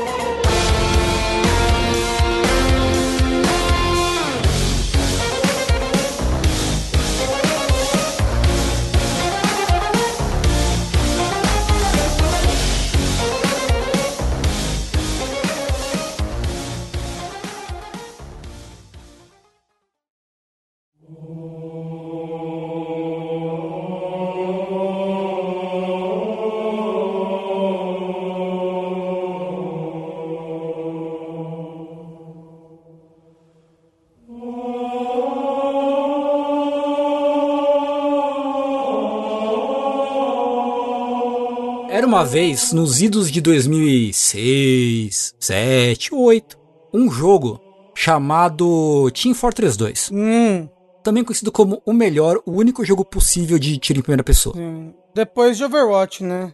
Não, você tá Depois. maluco. Overwatch é uma. Overwatch é uma cópia falida, é uma cópia moralmente falida de Team Fortress 2. Boomer, bu. O que acontece é, é contra fatos não argumentos, né? Nu- nunca se discute com a notícia. E aí, tava lá eu, o jovem, jovem pimpolho, não mais tão jovem assim, é, eu jogava um tanto, né, de Team Fortress 2, é, e eu cheguei a ponto de que eu tinha que me impedir de jogar à noite. né? Eu não podia, eu era autoproibido de jogar Team Fortress 2 à noite, por quê? Se eu jogasse muito de noite, eu ficava muito ansioso, muito, muito excitado, né? E eu não conseguia dormir. Eu ficava a noite inteira me revirando e pensando em, em, em plays e estratégias e, e sabe? No jogo. Então não podia, não podia jogar. Então o FPS, ele é um jogo que tá na minha vida desde Team Fortress 2, forte, não, que eu não tinha jogado, sei lá, CS ou Unreal ou Quake antes, Quake 3 especificamente, né, que era mais focado no multiplayer. Antes disso, mas é um, é um gênero que é um gênero que traz um, um, um, um high, tá ligado? Uma, uma, uma chapadez que, que nenhum outro tipo de jogo dá pra mim. Então, na, na época ali que, que sucedeu o- a minha experiência com Team Fortress 2, eu joguei muito FPS, especialmente em console, o que pode ser considerado uma, uma heresia para alguns, alguns grupos sociais aí. E um deles, né, por exemplo, eu joguei muito, é, especificamente Battlefield Bad Company 2, que é outro jogo excelente. Ele é muito, muito bom. Não sei se tem servidor funcionando, mas, assim, ele é bom pra caralho. Era bom pra caralho, pelo menos. E joguei muito, muito, muito o multiplayer do Halo 3 Ah, especificamente. Joguei muito Halo 3 online, muito mesmo. Pra caralho. Tanto o Halo 3 quanto o Reach também, mas mais o 3. É curioso, Tengu, que dado o que você normalmente costuma falar aqui, ou de jogar recentemente e tal, esse seu amor por jogos competitivos em primeira pessoa é algo que é é inusitado, assim. É incomum, é, é, é fora do meu personagem. é, você. Completamente. você tá. Cadê a sua branding? Você tá quebrando a sua branding, Trigo. É, eu tô, eu tô quebrando a ilusão aqui, é, to- totalmente. Eu, eu gosto pra caralho de Halo. Eu falei várias vezes, pessoal que eu tô- achava que eu tava brincando, mas eu não tô brincando. Eu gosto realmente muito do multiplayer, especificamente do, de Halo, assim, que eu joguei pra caralho, de novo, especificamente o 3. E eu joguei, ah, né, eu joguei o Reach, joguei o 4, joguei o 5, mas nenhum deles, especificamente o 4 e o 5, eles, eles, não, eles não coçam a mesma coceirinha que o 3 coçava, né? o- Um pouco mais, um pouco o Reach, mas mais o 3. Porque eu acho que o 4 e o 5 eles tentaram complexificar um pouco o jogo, né? Deixar ele mais, talvez, talvez por achar que eles estavam ficando pra trás com relação à à competição, né? A- a- os outros jogos da época, né? É, então eles tentaram colocar uns loadouts e skills e essa coisa toda. E super não deu certo, né? O jogo ficou. Perdeu um pouco do, do charme. O charme do Halo, para mim, pelo menos, e acho que para várias pessoas que jogavam bastante, era que ele era um jogo bem arcade, entre aspas, jogo simples. Né? De, de poucas armas e pouca firula e muito direto ao ponto. Então se perdeu um pouco isso no, no 4 e no 5, eu acho. Acho que as pessoas até concordam um pouco com isso. O Tengu, eu nunca joguei Halo e de nada, assim. Nenhum multiplayer, nem single player, nem nada. Mas eu vi um pouquinho do streaming que vocês fizeram já tarde, né? Jogando junto Sei. o multiplayer do Infinite aí. Uhum. E você acha que aquele primeiro cenário que vocês jogaram, que é meio que um deserto assim, com meio que uma estação em X, é um bom exemplo do que é um cenário de Halo, assim? Acho. Porque é um cenário tão arcade que eu Uhum, fiquei meio uhum. assustado. Quando você estava jogando, eu estava pensando, nossa, parece tipo um cenário de Quake. Que é tipo, é muito um lugar que não quer ser realista. Ele só quer cri- criar um Ele lugar quer fazer de um tirinho. bom level design, né? É. É um level design legal, enxuto, conciso, pra ga- é, é, favorecer a galera não ficar parada e sair voando e pegar o veículo e pegar a arma e atirar e correr e não parar nunca.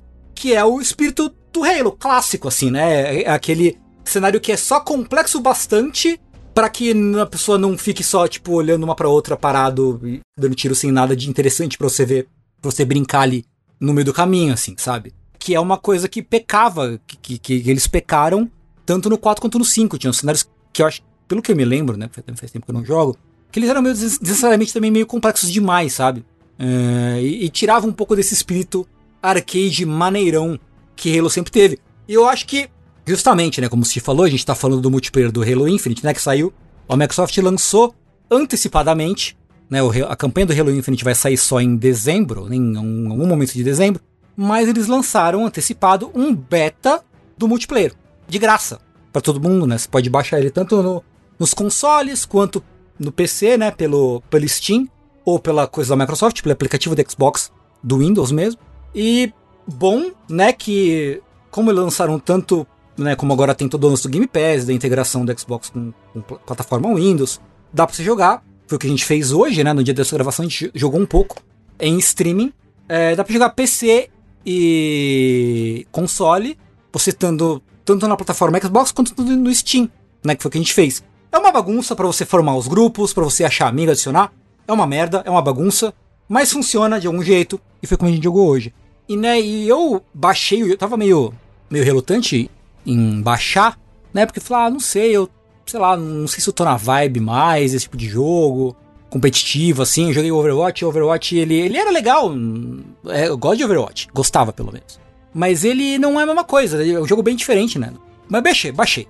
E aí quando quando eu baixei o jogo, eu senti aquela coçadinha, aquela coçadinha. Comprei o Battle Pass. Sabe? Não comprei. Eu fui, eu fui perguntar, eu, ta- eu quase comprei, mas eu fui o, o Luquita da galera, o Lucas Nautilus. Ricardinho, Ricardo Nautilus. Vale a pena essa porra desse Battle Pass? Aí eles falaram não. Em resumo, falaram não. O Ricardo falou que sim, mas o Lucas falou que não. Ambos compraram o Battle Pass. Você foi sensato e foi com a opinião do Lucas. Exato. Né? Eu não comprei porque eu sou muito mão de vaca. Eu falei, ah, foda-se. Não comprei.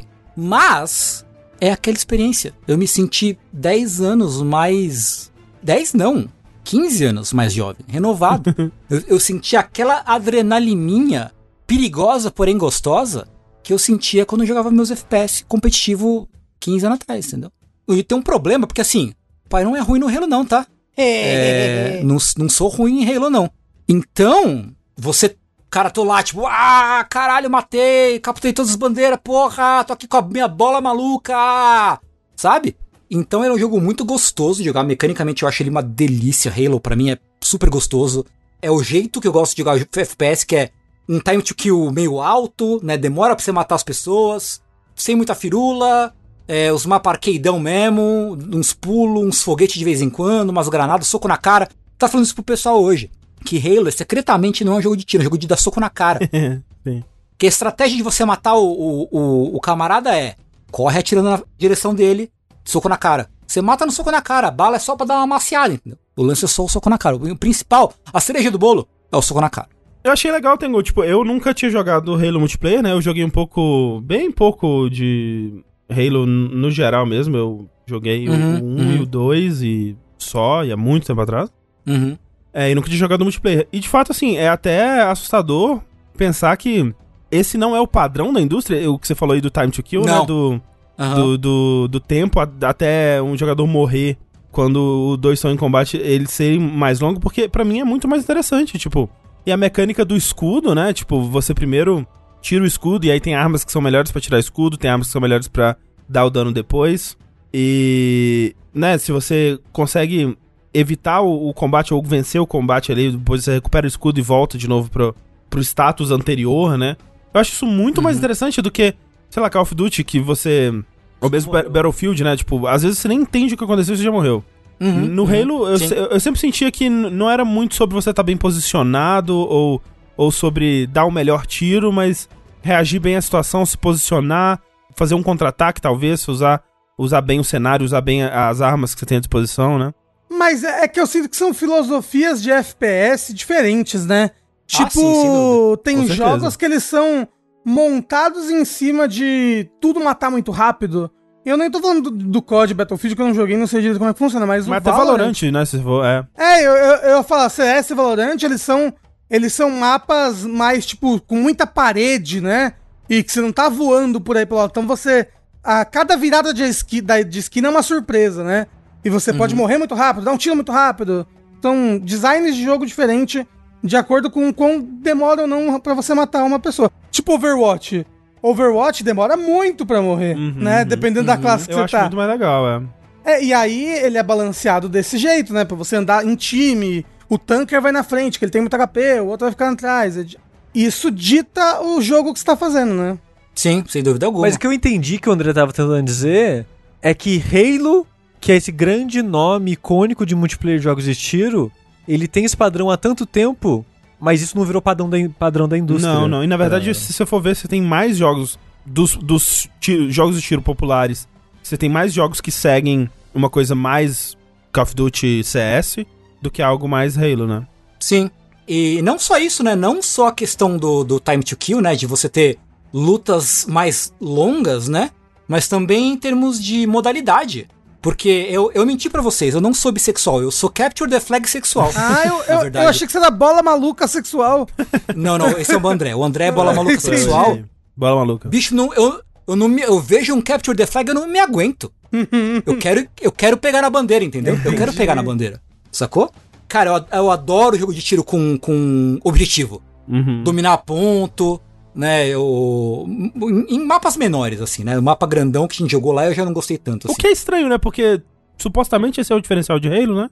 É, mas, mas aquele, aquele lá é dos, muito grande. né? É, é, é muito grande, né? Tem um mapa de Halo famoso que eu esqueci o. Eu esqueci o nome. Mas é um Capture the Flag, que é só é um mapa simétrico, que é tipo, tem uma base, a rampa, um campo todo cheio de grama e pedra, e a base do outro inimigo do outro lado. E o- é só tipo um Capture the Flag completamente porra louca, assim. Né? Num mapa muito simples. Então. E, e não são grupos tão grandes assim. Como é o que a gente jogou. Aquele modo é bem Battlefield, né? Tipo, é uma captura de É três mais, bases é. em três fases no mesmo mapa, né? Ele é bem E Battlefield. acho que era 8 contra 8, não era? Não, eram, eram 12 contra 12. O que a gente 12 Caralho, contra meu 12, Deus. 12 contra 12. 12 contra Era 12, muita era, gente era mesmo. maior. Ah, então, assim, cara, o Bola Maluca, né, que o André adorou. Explica pro povo o que é a Bola Maluca. A bola por maluca. A bola maluca é tipo um Capture the Flag, só que hum, você não leva a flag pra um ponto, né? Você tem que sobreviver com ela. Você tem que ficar com ela. É como se fosse um, uma batata quente, sei lá. Batata quente, né? É. Co- é, Sim. como a Clarice me explicou, quando a gente começou a jogar ali, pelo chat, ela explicou, é o pinguim do... é o pinguim do Fall Guys. É isso, é que- isso. É isso. É o rabo do Isso, Fall Guys isso. também, né? Tipo, você tem que. Você pega a- o, o item, né, desejável, que todos querem, Uhum. e aí todos vão tentar é, tirar ele de você, e quem ficar com mais tempo com o item na mão, né, vence a partida. Mas, igual o pinguim, você fica segurando o item, ou seja, você fica impossibilitado de fazer Exato. suas outras ações, assim. Exato, então você exato. precisa que seu time fique te defendendo ali. Exato. E aí é legal por isso, né? Porque, tipo, é uma, uma disputa em times. No geral, as fases que a gente jogou, principalmente as fases mais fechadas, me lembraram, como o Sushi tá falando, me lembraram uma coisa meio Quake, até assim. Não sei se é clássico do, de Halo, imagino que sim. Mas é. Sim, sim. Achei muito legal o level design das fases. Aquelas fases de Uhum. Capture the Flag mesmo. É muito legal como a a fase ela te dá múltiplos caminhos, né, pro lugar onde tá a, a bandeira. É bem divertido é, tentar encontrar caminhos, tentar desviar, né, das rotas principais ou imaginar o que não seriam as rotas principais ali pra chegar despercebido no objetivo. Achei muito legal também, algo que eu, eu não me lembro de ter visto. Eu não sou um grande conhecedor de shooters multiplayer, então talvez seja algo que exista e seja comum, mas nunca não lembrava de ter visto Capture the Flag com uma bandeira só, né? E aí alterna. Uhum. Tipo, Sim, sim. Eu, eu eu- acho que não tinha isso antes. Talvez tivesse no 4 no 5, mas eu não me lembro. né? Mas acho que no 3 não, não tinha. Tipo, aí o turno. O turno é tipo, ah, nesse turno você defende a bandeira, nesse turno você tenta roubar a bandeira, né? É, sim. Pô, então assim, cara, adoro um shooterzinho com objetivo. Hum. Objetivo é gostoso demais. Uhum. É, então assim, que jogo gostoso. Puta que pariu. Ô, Rafa, você jogou. Você não jogou também, não tinha jogado Halo, né? Na vida, Não, assim. O nunca, hoje foi a primeira vez. que, que você achou? Ah, algumas, algumas, alguns, alguns modos eu achei bem divertido e outros eu tava achando bem chato, assim. tipo, Sei. o de capturar ponto, aquele que a gente, que a gente jogou com 16 pessoas lá, não, 12 vezes 12, Sei, sei, sei, sei. sei. esse tava meio chato, assim. Nossa, esse eu tava querendo morrer, assim. E, especialmente Né, tá. pela. A, o, é, aparentemente você- você tem como mudar, né? Você tem uma IA que fica com você. E uma das dublagens da IA é o Kenshin, né? O, o Jack Bauer, Tata Guarnieri ali. E ele Aham. fica falando no seu ouvido, mas é a partida inteira. Eu não aguentava mais a É. voz daquele homem no meu ouvido. Admito que ali estava meio chato. Foi meio chato essa mesmo. E aquele outro de capturar os pontos, que era a gente contra outras quatro pessoas, eu senti Uhum. que eles eram muito bons e eu não gostei também, não. Vocês ganharam! De gente virada, perdeu. foi... Não, a gente ganhou e foi mais legal essa. A gente ganhou. não. Vocês Então- ganharam então, de- então, foi- então- então essa foi bem legal. Não, Foi emocionante. essa. Não, Agora essa, essa foi Se eu maneira pra ganhei, caralho. Eu, eu ganhei, Achei legal, então, então eu Mas, gostei, tipo, teve gostei, uma hora né? que eles estavam, sei lá, uns 30, 40 pontos na frente de vocês e vocês viraram o jogo e ganharam ainda. Pois é. Tá bom. Mas eu é, é porque eu sinto muita dificuldade de jogar FPS no, no controle, sabe? Eu, eu sinto que eu poderia estar fazendo coisas, mais coisas se eu estivesse no mouse e teclado. Dito isso, não quero. Não quero jogar esse jogo, não quero instalar isso no PC. Eu nem tenho um PC que eu tenha acesso a mouse e teclado fácil pra jogar, sabe? Mas, mas, mas eu me diverti. Dito isso, dito tudo isso, dito isso, dito isso, dito isso, pra quem não sabe, pra quem não conhece, pra quem nunca viu, eu tô mais, mais, mais animado pra campanha, viu? Sei. né, esse, esse, esse Halo of the Wild, que vai ser Sei. mais ou menos, eu acho que vai ser bem divertido. Eu tô. Você devia jogar o primeiro Halo, Rafa. Porque o primeiro Halo tem mapas bem abertos, assim, sabe? Uhum.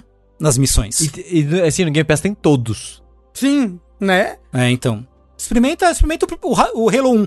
Assim, ah, o consenso é que o, o ápice é o 2 da série, mas o Halo 1 tem mapas bem, bem abertos. Talvez, talvez você goste. É, o negócio é que o, a campanha do Halo lança dia 8, né?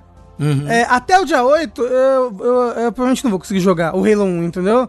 E aí depois eu não vou querer, porque eu vou querer jogar o Infinity, que tá todo mundo jogando. Né? Não vou querer, não, vou- não, não quero ser atingido pelo FOMO. Ah, é, mas assim, eu, eu também tinha esse plano, Rafa, e já sei que não vai ser dessa vez. Quem sabe quando for lançar o próximo Halo, eu vou atrás, aí jogo todos. Não, mas eu já baixei já no Xbox, é só abrir e jogar. Mas, obviamente, depois jogabilidade, né? Tipo, até boa, boa parte eu tenho um jogo apenas em mente. E espero que vocês também. O jogo é o jogabilidade. É, jogo, jogo Ability. O jogo habilidade. Isso. Exatamente, exatamente. Comentaram uma coisa que eu, que eu senti também, e que eu imagino que seja novo desse, né? Mas muita coisa de mobilidade, né? É, eu não sei se os outros jogos tinham a deslizadinha, o ganchinho. Não, então, isso, isso é uma coisa que, que eu lembro que eu falei que no 4 e no 5 eles colocaram uns loadouts, Uhum, umas uhum. habilidades, não sei o quê. Meio que entrava nessa categoria de coisas, sabe? Tipo, ah, tem uma loadout que é uma sniper, um gancho e uma granada X. Outro é tipo uma metralhadora, um escudo e uma granada Y. Ah, eu, eu vou te falar que eu ia gostar de começar com umas coisas boas, viu? Umas coisas mais do meu estilo. Jogo. É, mas aí nesse jogo eu acho que eles deram uma, uma simplificada a mais nisso. Tipo, você pode pegar o gancho no mapa, pode pegar no mapa, tudo você pega no mapa. E eu acho que funciona melhor no contexto de Halo você ser mais livre. Acho que funciona melhor, sabe? Tipo, tanto que assim, eu prefiro jogar. Se deixar, eu jogo só com as metranquinhas básicas, assim, que eu acho ela gostosa o suficiente, eu acho que ela é boa. Inclusive, eu achava que Halo era isso, hein? Eu achava que Halo era pistolinha, aquela metranca icônica ali, com o, o, o, o munição no visor. O ali. numerinho, né? É. E aquela outra alienígena com os espinhozinhos, assim, que essas as únicas Sim. três armas de Halo que eu conhecia. Não, aquela faca que parece um portão, assim. A espadinha, sim, é. essa é bem espadinha. Halo. É. É, Mas- sim, sim. Mas o. Fiquei surpreso, porque tem muita arma, umas armas bem esquisitas, assim, né? Umas armas que você precisa é, entender o que ela faz, assim, né? Não é só apontar e atirar. Em muitos casos tem arma que tem ricochete, tem arma que é, é tiro contínuo, tem arma que ela atira em arco, assim, né? Tanto que aquele modo, um dos modos que eu menos gostei de jogar foi aquele modo muito louco lá, que toda hora você começava com duas armas aleatórias, assim, e, tipo, eu acho que pra quem conhece as armas deve ser legal, mas pra quem tá começando é uma loucura, que você, você spawna, aí você aperta o botão de arma, assim, você tá com um caneco e um, uma corneta que, que você aperta o botão e ela toca o hino do Vasco. Aham. E, e aí você, ok, é isso, né, minha vida, o que eu faço? Tipo, foda-se. Uhum. Você morre e renasce É, com você outra morre. arma. Você, você morre e torce pra renascer com a metralhadora, né? Foda-se. É, esse aí é o modo Gozolândia, né? Você, tipo, só fica trocando de arma e foda. Fiesta! Isso. que ele fala, né? Mas é isso. Vai ter, aparentemente vai ter eventos e tem esse modo de, de- essa progressão, né? Que você passa de nível e vai desbloqueando coisas estéticas pro seu boneco, que é a parte cagada do jogo, né? Porque primeiro que você passa de nível muito devagar, segundo que quase tudo que você abre, né? Não quase tudo, mas as coisas mais diferentes que você abre é só se você comprou o Battle Pass. E é, pô, assim, tudo bem, vai. O multiplayer é de graça, É, eu acho que são os males de ser de graça, né? é, é, tipo, né? Não tem muito o que fazer, eu acho, nesse sentido. O foda é a progressão, né? Porque mesmo É, se sim. você pagar, a progressão é uma bosta. Isso é zoado, isso é zoado. Isso é, você tem que, você, você tem que eh, tentar fazer os objetivos e mesmo assim é bem demorada a progressão, bem E demorada. os objetivos são uma merda, porque às vezes é tipo, vença X partidas do tipo X. Aí é no aleatório, você tem que ficar jogando até torcer pra aparecer o negócio. Vai saber até quando você vai realizar esse objetivo. É, né? eles fizeram alteração, acho que quando lançou você não ganhava XP por partida, e agora eu acho que você ganha um pouquinho. Isso é bem bosta. né? Mas ele, e, e aí eles falaram que, não, a gente lançou o jogo, a gente vai tirar um tempo de folga. O que eu acho maravilhoso, inclusive, olha. Nossa, incrível. normalizem incrível, isso, incrível. normalizem deixar o pessoal do estúdio descansar um pouquinho depois de lançar um jogo. Porque hoje em dia é isso, né? Tipo, o jogo, o jogo lança e isso não significa nada, porque o pessoal vai ficar trabalhando lá por mais meses até lançar é, patches e outras coisas assim. Mas é, quando eles voltarem, eles vão fazer algumas alterações. é, mas parece que grandes mudanças mesmo só depois que acaba a temporada, né? O que é ruim, assim. Eu... Que deve levar uns seis meses. Cada temporada vai ser uns seis meses. É, tipo, a gente- que o Yoshi falou. A gente deve ter jogado o quê? Umas duas horas e meia, talvez três horas? duas horas. Por aí, Duas horas? por aí. É, é, é, não, a gente jogou umas três horas. É que foi uma hora até a gente conseguir jogar, né? É, Porque sim, É. sim. Demorou bastante. É, é, e é. eu ganhei um level, assim. é. Você ganhou um level? Porque eu ganhei, Ganhei um meio level. level. Não é possível que você tenha ganhado um level, não. É que o André é pro, né? André É, porra, é verdade. O, o Ayashi falou que tem 50 horas de jogo e é nível 14. Caralho, Caralho. meu Deus. Caralho. Então, assim, porra, bom, hein? Bom. Me cutucou onde eu não era cutucado há tempos. É, que gostoso, Tengu. Fique, fique registrado aí essa informação. Uhum. Fui cutucado é, e, porra, eu tô muito empolgado agora por, por, pra continuar jogando, assim. Não sei se eu, eu vou continuar. Ainda mais agora que a gente tá. Endwalker sai na sexta-feira, agora. Dia 3 de, de dezembro, saiu. É o, é o Early Access do Endwalker. Então, assim, vou jogar outra coisa? Não. Mas, assim, assim que eu, que eu tiver um. Assim que passar o Jogability, assim que né, tiver um pouco mais de paz na vida, Ih, então é nunca. Super quero ter. é, nunca, no caso. É, eu extremamente quero, pô, voltar a jogar, porque é, é um jogo. É, é um jogo que. Na base, né? Aham. A boa base dele. Mecanicamente ele é muito gostoso, cara. É, É. muito gostoso. Eu. Talvez você tenha até falado sobre isso, mas, né, não sei. Uhum. Eu gostaria se desse pra personalizar melhor o. A playlist de fases, porque Sim, é, tem umas sim. ali que eu não gostaria de jogar, tipo a Aham. aquela super aberta de 12 contra 12, é, pra mim tá de boa de não ter essa, sabe? Mas aquela lá, você não precisa entrar. Eu que quis entrar. Ah, é, eu, eu não sei se eu, eu não sei se ela tava na playlist normal de fases. Não, assim. não É. tava. E, e eu acho que você pode botar. Você, você pode favoritar algumas coisas, né? Ah, Aí ok, não, se você. der pra fazer isso, é show. Pelo menos o pessoal do chat tava falando. É, o que o chat falou é, você pode favoritar um estilo, um- uma partida, né, um, um modo de jogo, e ele vai vir com mais frequência. Você não Entendi. controla ainda, mas ele Hum. vai aumentar a frequência que ele vai vir pra você. É, podia dar pra montar a playlist, né, mas... é. É, sim. Mas assim, pô, assim, gostei pra caralho. Não é à toa que, que, os, que os meninos do Nautilus estão viciados nessa porra e que. Acho que o Heitor tá jogando também, né? Tá. Mas eu acho que não tanto quanto o Ricardo e o Lucas, que já tem, sei lá, 60 horas de. Não, e o Ricardo e o Lucas é, não, não é à toa, não. É porque é um jogo em que eles. Que eles podem ser tóxicos. É, então, o Ricardo é um jogo que ele consegue, né, jogar a toxicidade dele pra fora durante o jogo. É, ele- o menino precisa. é, co- como diz o, o Heitor, por favor, alguém transe com o Ricardo. Pelo amor de de Deus. Ah, então assim, porra, Halo Infinite. Multiplayer, bom demais. E de graça, né, gente? Olha aí. E de graça, porra, de graça, cara. De graça. E Tá se louco. você não tem um, um console ou um PC que rode, tá no xCloud. Tem muita gente falando no chat que tava rodando bem no xCloud. Claro, precisa ter internet, precisa de pagar aí, nesse caso, Game Pass ou outra, né? Game Pass Premium, Game então, Pass, alguma coisa aí da, da vida, mas, né, tá aí. Halo Infinito.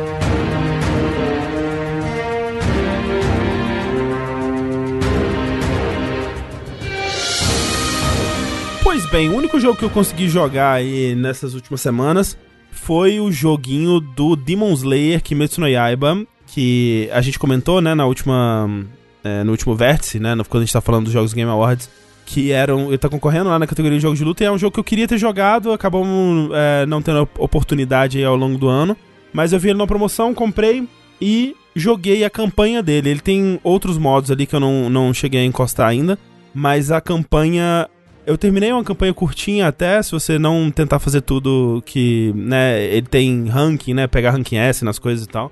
É, você consegue terminar ela em umas 6 horas e ele cobre a primeira temporada do anime, né? Ele não começa exatamente do começo, ele começa ali de quando o Tanjiro ele tava treinando, né, pra ser um um Demon Slayer, não Uou. sei como é que eles chamam.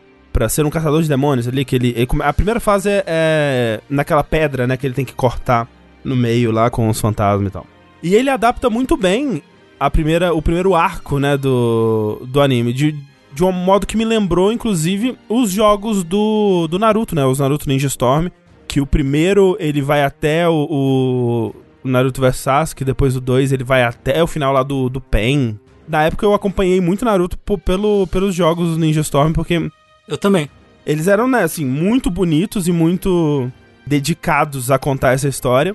E essa comparação é válida, né? Porque esse jogo do Demon Slayer, ele foi desenvolvido pelo pessoal da CyberConnect 2, que é o estúdio aí, um estúdio que a gente tem muita estima aqui no jogabilidade, é o estúdio que fez esses jogos do Naruto e fez também o Asura's Wrath, né, que é também conhecido aí como um dos melhores jogos já feitos de todos os tempos aí na história da humanidade. Pelo amor de Deus, né? Jogue Azura's Wrath. E ele tem muito em comum com esses jogos, com o Naruto, com o Asura's Wrath, porque qual que é a estrutura dele, né? Ele, pra quem não se lembra também, né, a CyberConnect 2 ela fez ano passado aquele jogo do Dragon Ball. O Kakarot, né?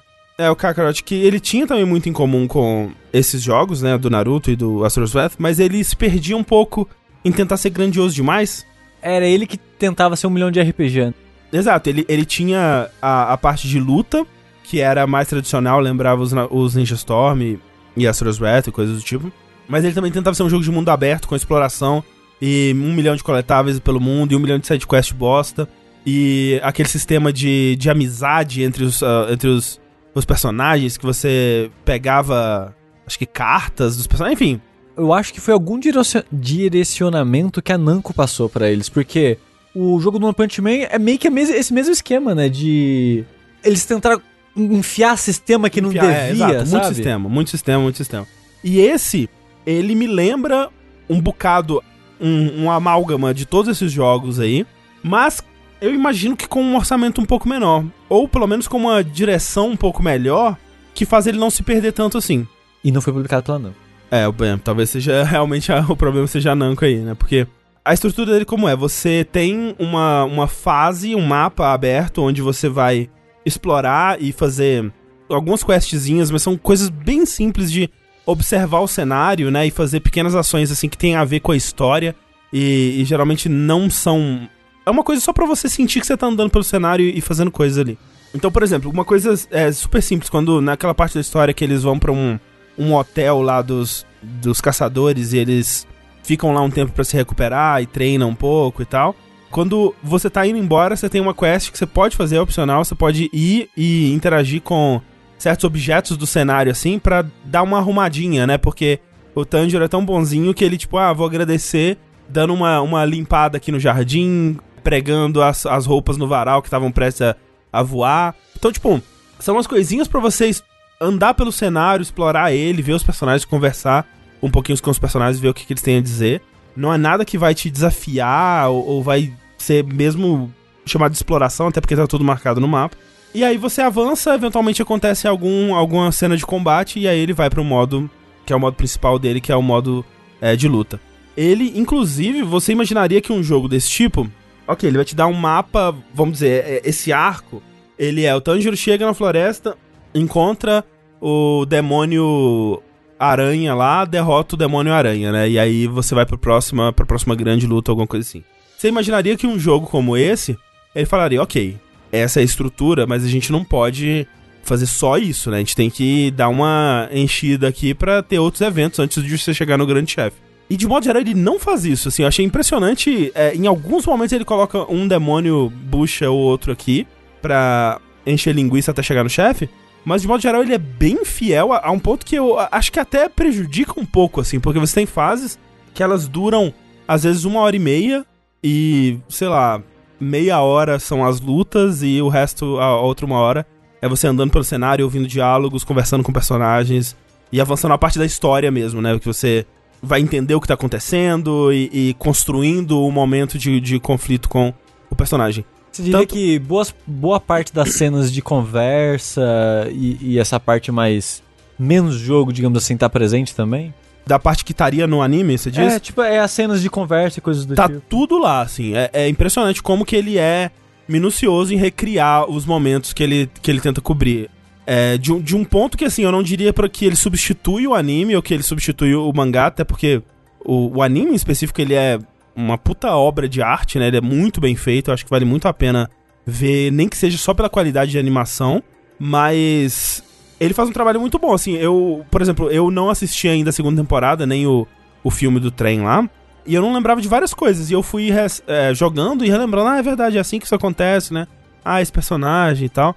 E ele faz um ótimo trabalho nisso. Então, todos os momentos, pelo menos da minha memória, né? Todos os pontinhos da história ali que ele consegue recriar de forma interativa nesse jogo, ele faz. Tem até na, na quando eu, ele vai pro vai treinar com os Hashira, né, que são os, os caçadores uhum. pica lá. E ele tem que aprender um, um, lance da respiração, que ele tem que estourar uma. Um... Uma cabaça. É uma cabaça, né? Aquele negócio que o Gara tem nas costas. Aham. Uhum. Eles fazem um minigame de ritmo com isso, né? Lembra um pouco um Guitar Man. Como, como nessa parte não tem luta, é até um, são um, dois capítulos muito estranhos que basicamente não tem luta, porque ele não luta contra ninguém nesses, nesses momentos da história, né? Então é um capítulo inteiro que se você tá andando pelo lugar, conversando com as pessoas, e aí tem um minigame de ritmo, que foi o que eles conseguiram criar ali para você ter algo para fazer de fato que seria condizente com, com, com isso. Outros jogos falariam, ah, ele luta de, de, brincadeira com essa menina aqui, com a, com a menina borboleta lá, ou, ou com qualquer outro dos Hashira ali que ele tá mais próximo. Ah, vou te testar agora, Tanjiro, vamos lutar! E não, eles não fazem isso, assim, eu achei curioso, às vezes eu achei que até prejudica um pouco o ritmo do jogo, mas admirei a, a a consistência, assim, né? A fidelidade que eles mantiveram é. com o material nesse sentido. Eu acho que eles estavam numa sinuca de bico, eles estavam numa situação muito difícil, porque normalmente os Naruto é tipo, é capítulo pra caralho é. que, eles, que eles têm pra adaptar. Sim, sim. Então eles podem se dar o luxo de focar mais no que convém pro jogo, né? Uhum, uhum.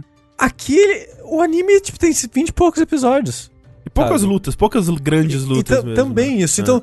se e ele quer abordar a primeira temporada. Sim. Eu imagino que já tenham aí um contrato para eles abordarem a segunda temporada eventualmente também e indo aos pouquinhos assim.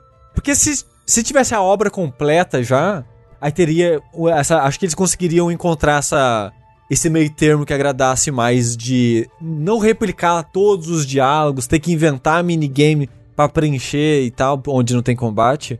Que eles só, só focariam mais na seria mais Narutinho. E aí eu achei curioso, inclusive, porque eu pensei, ok, a, a primeira temporada termina com eles indo na missão do trem, né? Eles até chegam na estação, aí o Nosuke acha o trem, vai, vou derrotar esse monstro, fica empolgado lá, e acaba aí, né?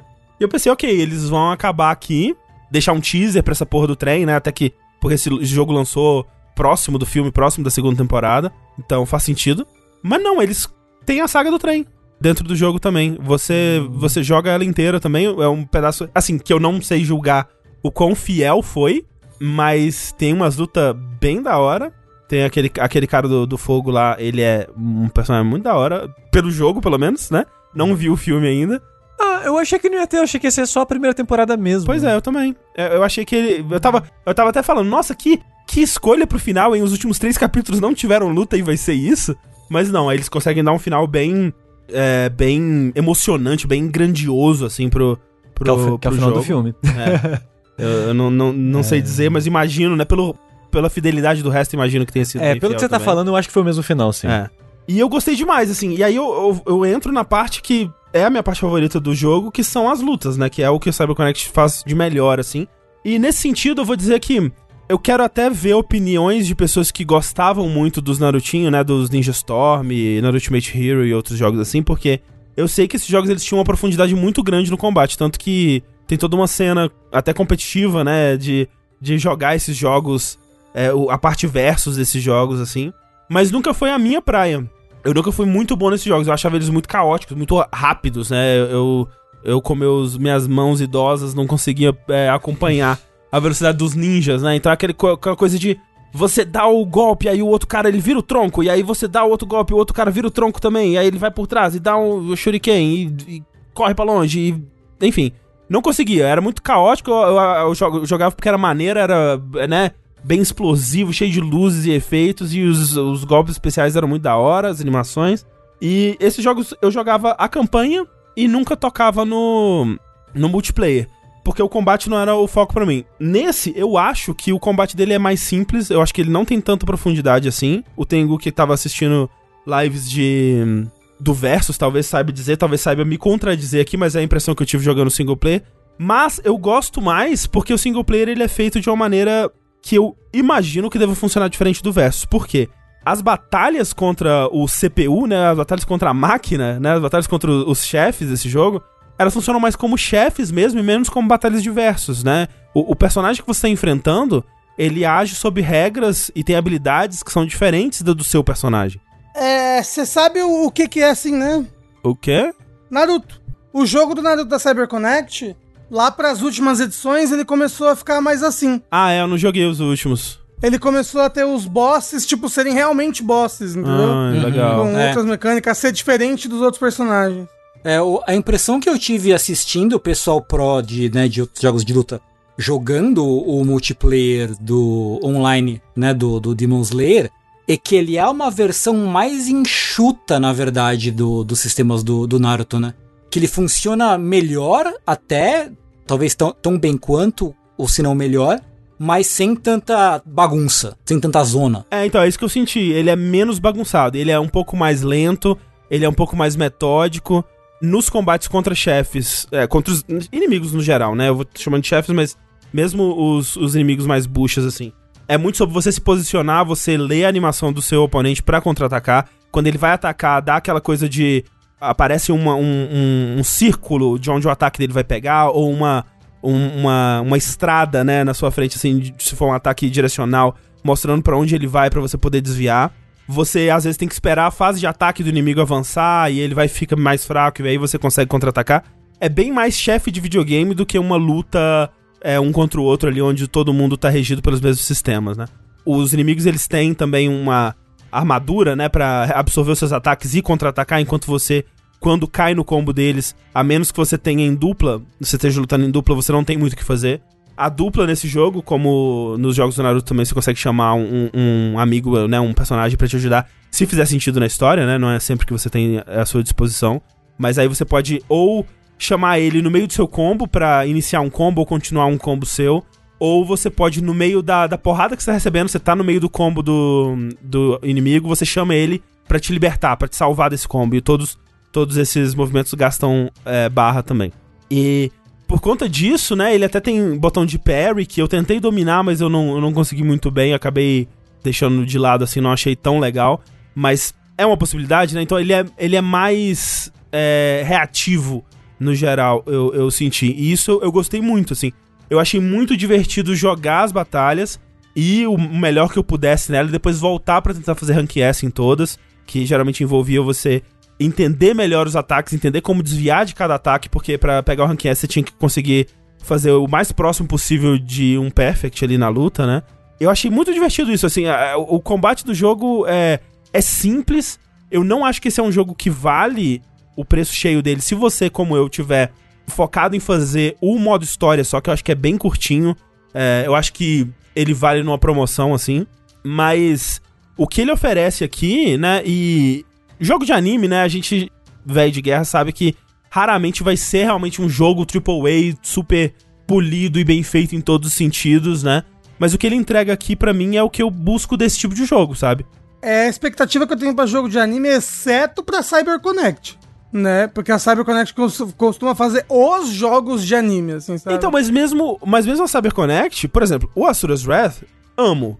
Mas não é, não é pelo combate. Eu acho que o combate dele é muito simples. Eu não, eu não, eu não acho que ele é um jogo redondinho em todos os aspectos. O Naruto, Mesmo exemplo, contra o Ryu na lua? Principalmente, essa luta é bem chata, tô inclusive. zoando, tô zoando. Mas o, o- os Naruto. jogos do Naruto, adoro, mas não tô lá pela luta também, sabe? Tipo, como eu disse, nunca foi muito a minha praia a luta dos jogos. Não tô dizendo que é ruim, mas nunca foi pra mim. Esse jogo, gostei muito de todos os aspectos dele.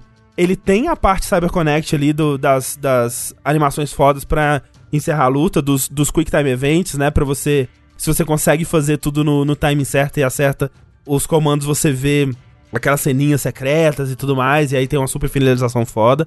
Ele tem tudo isso. Até queria que ele tivesse um pouco mais, assim, de. é, dessas cenas, desses momentos Quick Time Event, porque no, no Naruto, né? Você tinha isso espalhado pela luta, né? Você, pelo menos, o que eu mais joguei que foi Ninja Storm 2. Você começava e era uma luta um contra um, assim.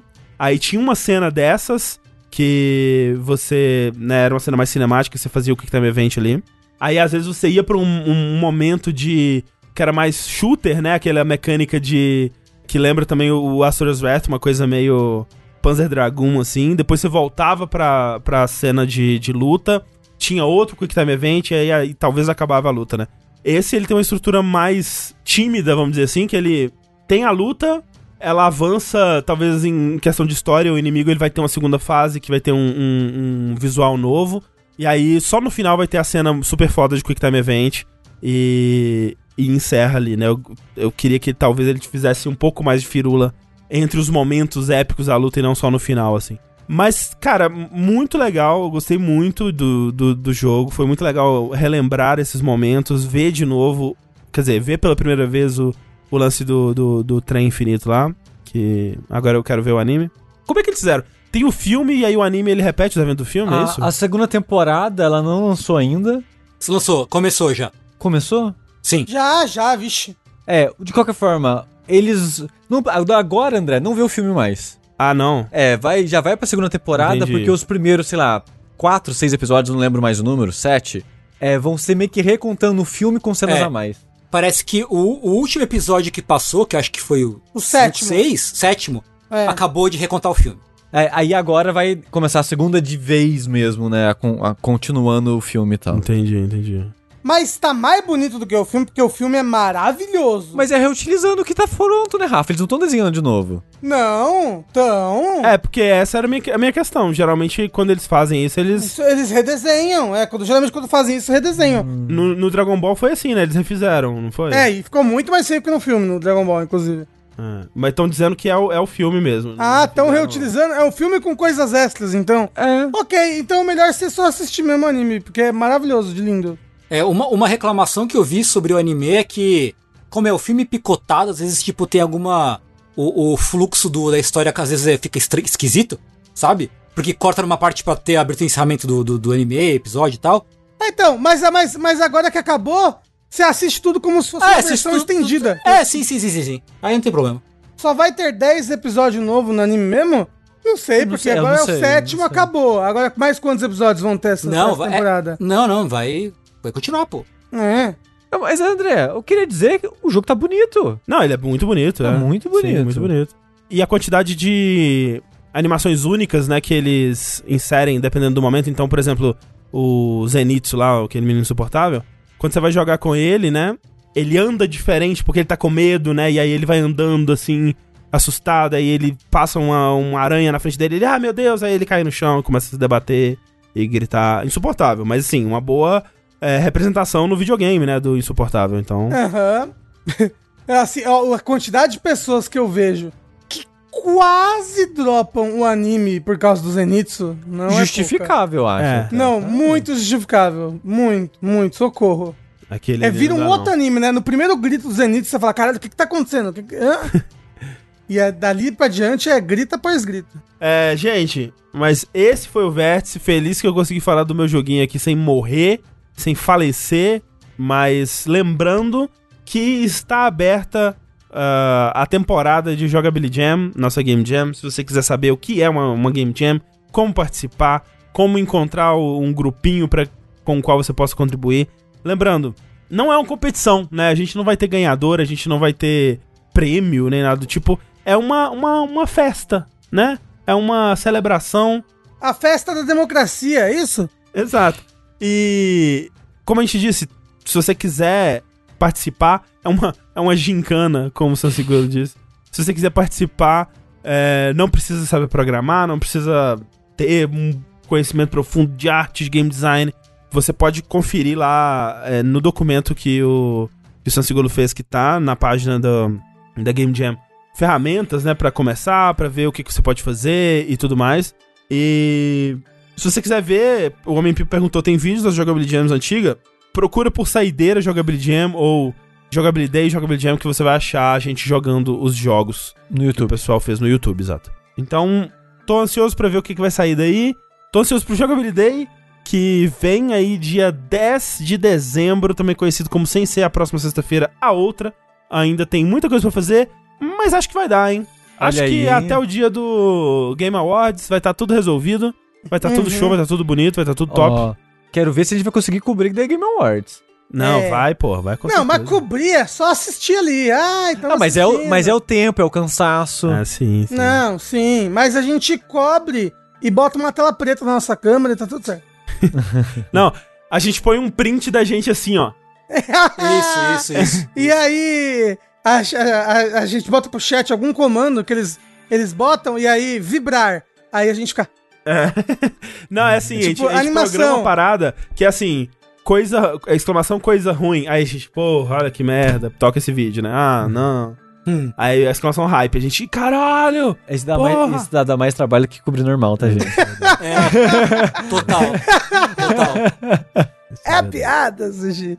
Mas ó, e fiquei sabendo que vai ter vídeo chamando pro Jogability Day, que vai todo mundo gostar. Tá é obrigado a gostar. Não, é obrigado. Quem não, quem não gostar do vídeo, eu tô pessoalmente ofendido. É, vi- ó, o vídeo desse ano, o roteirinho de Rafael Kina. Verdade. Roteirista estreante aí nos vídeos de. de, de... É, eu acho que não precisava nem falar para as pessoas perceberem que é do É, não, Rafa. acho que isso é muito óbvio, né? Vai ser muito óbvio.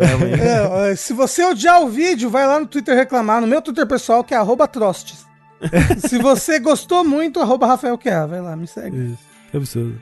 Tem piada com pinto. É só pinto o vídeo todo, você precisa de ver. É o André sentado na cadeira e a gente tacando dildo nele, assim, pá, plá, plá, jogability day, dia 10, o André, caralho, plá, pintado na cara. É, mas é isso, enquanto o jogabilidade não chega, eu sou o André Campos. Eu sou o Eduardo Sushi. Eu sou Rafael Pênis. Droga, você roubou o que eu ia falar, Rafa? Ah, desculpa. Tchau, tchau, gente.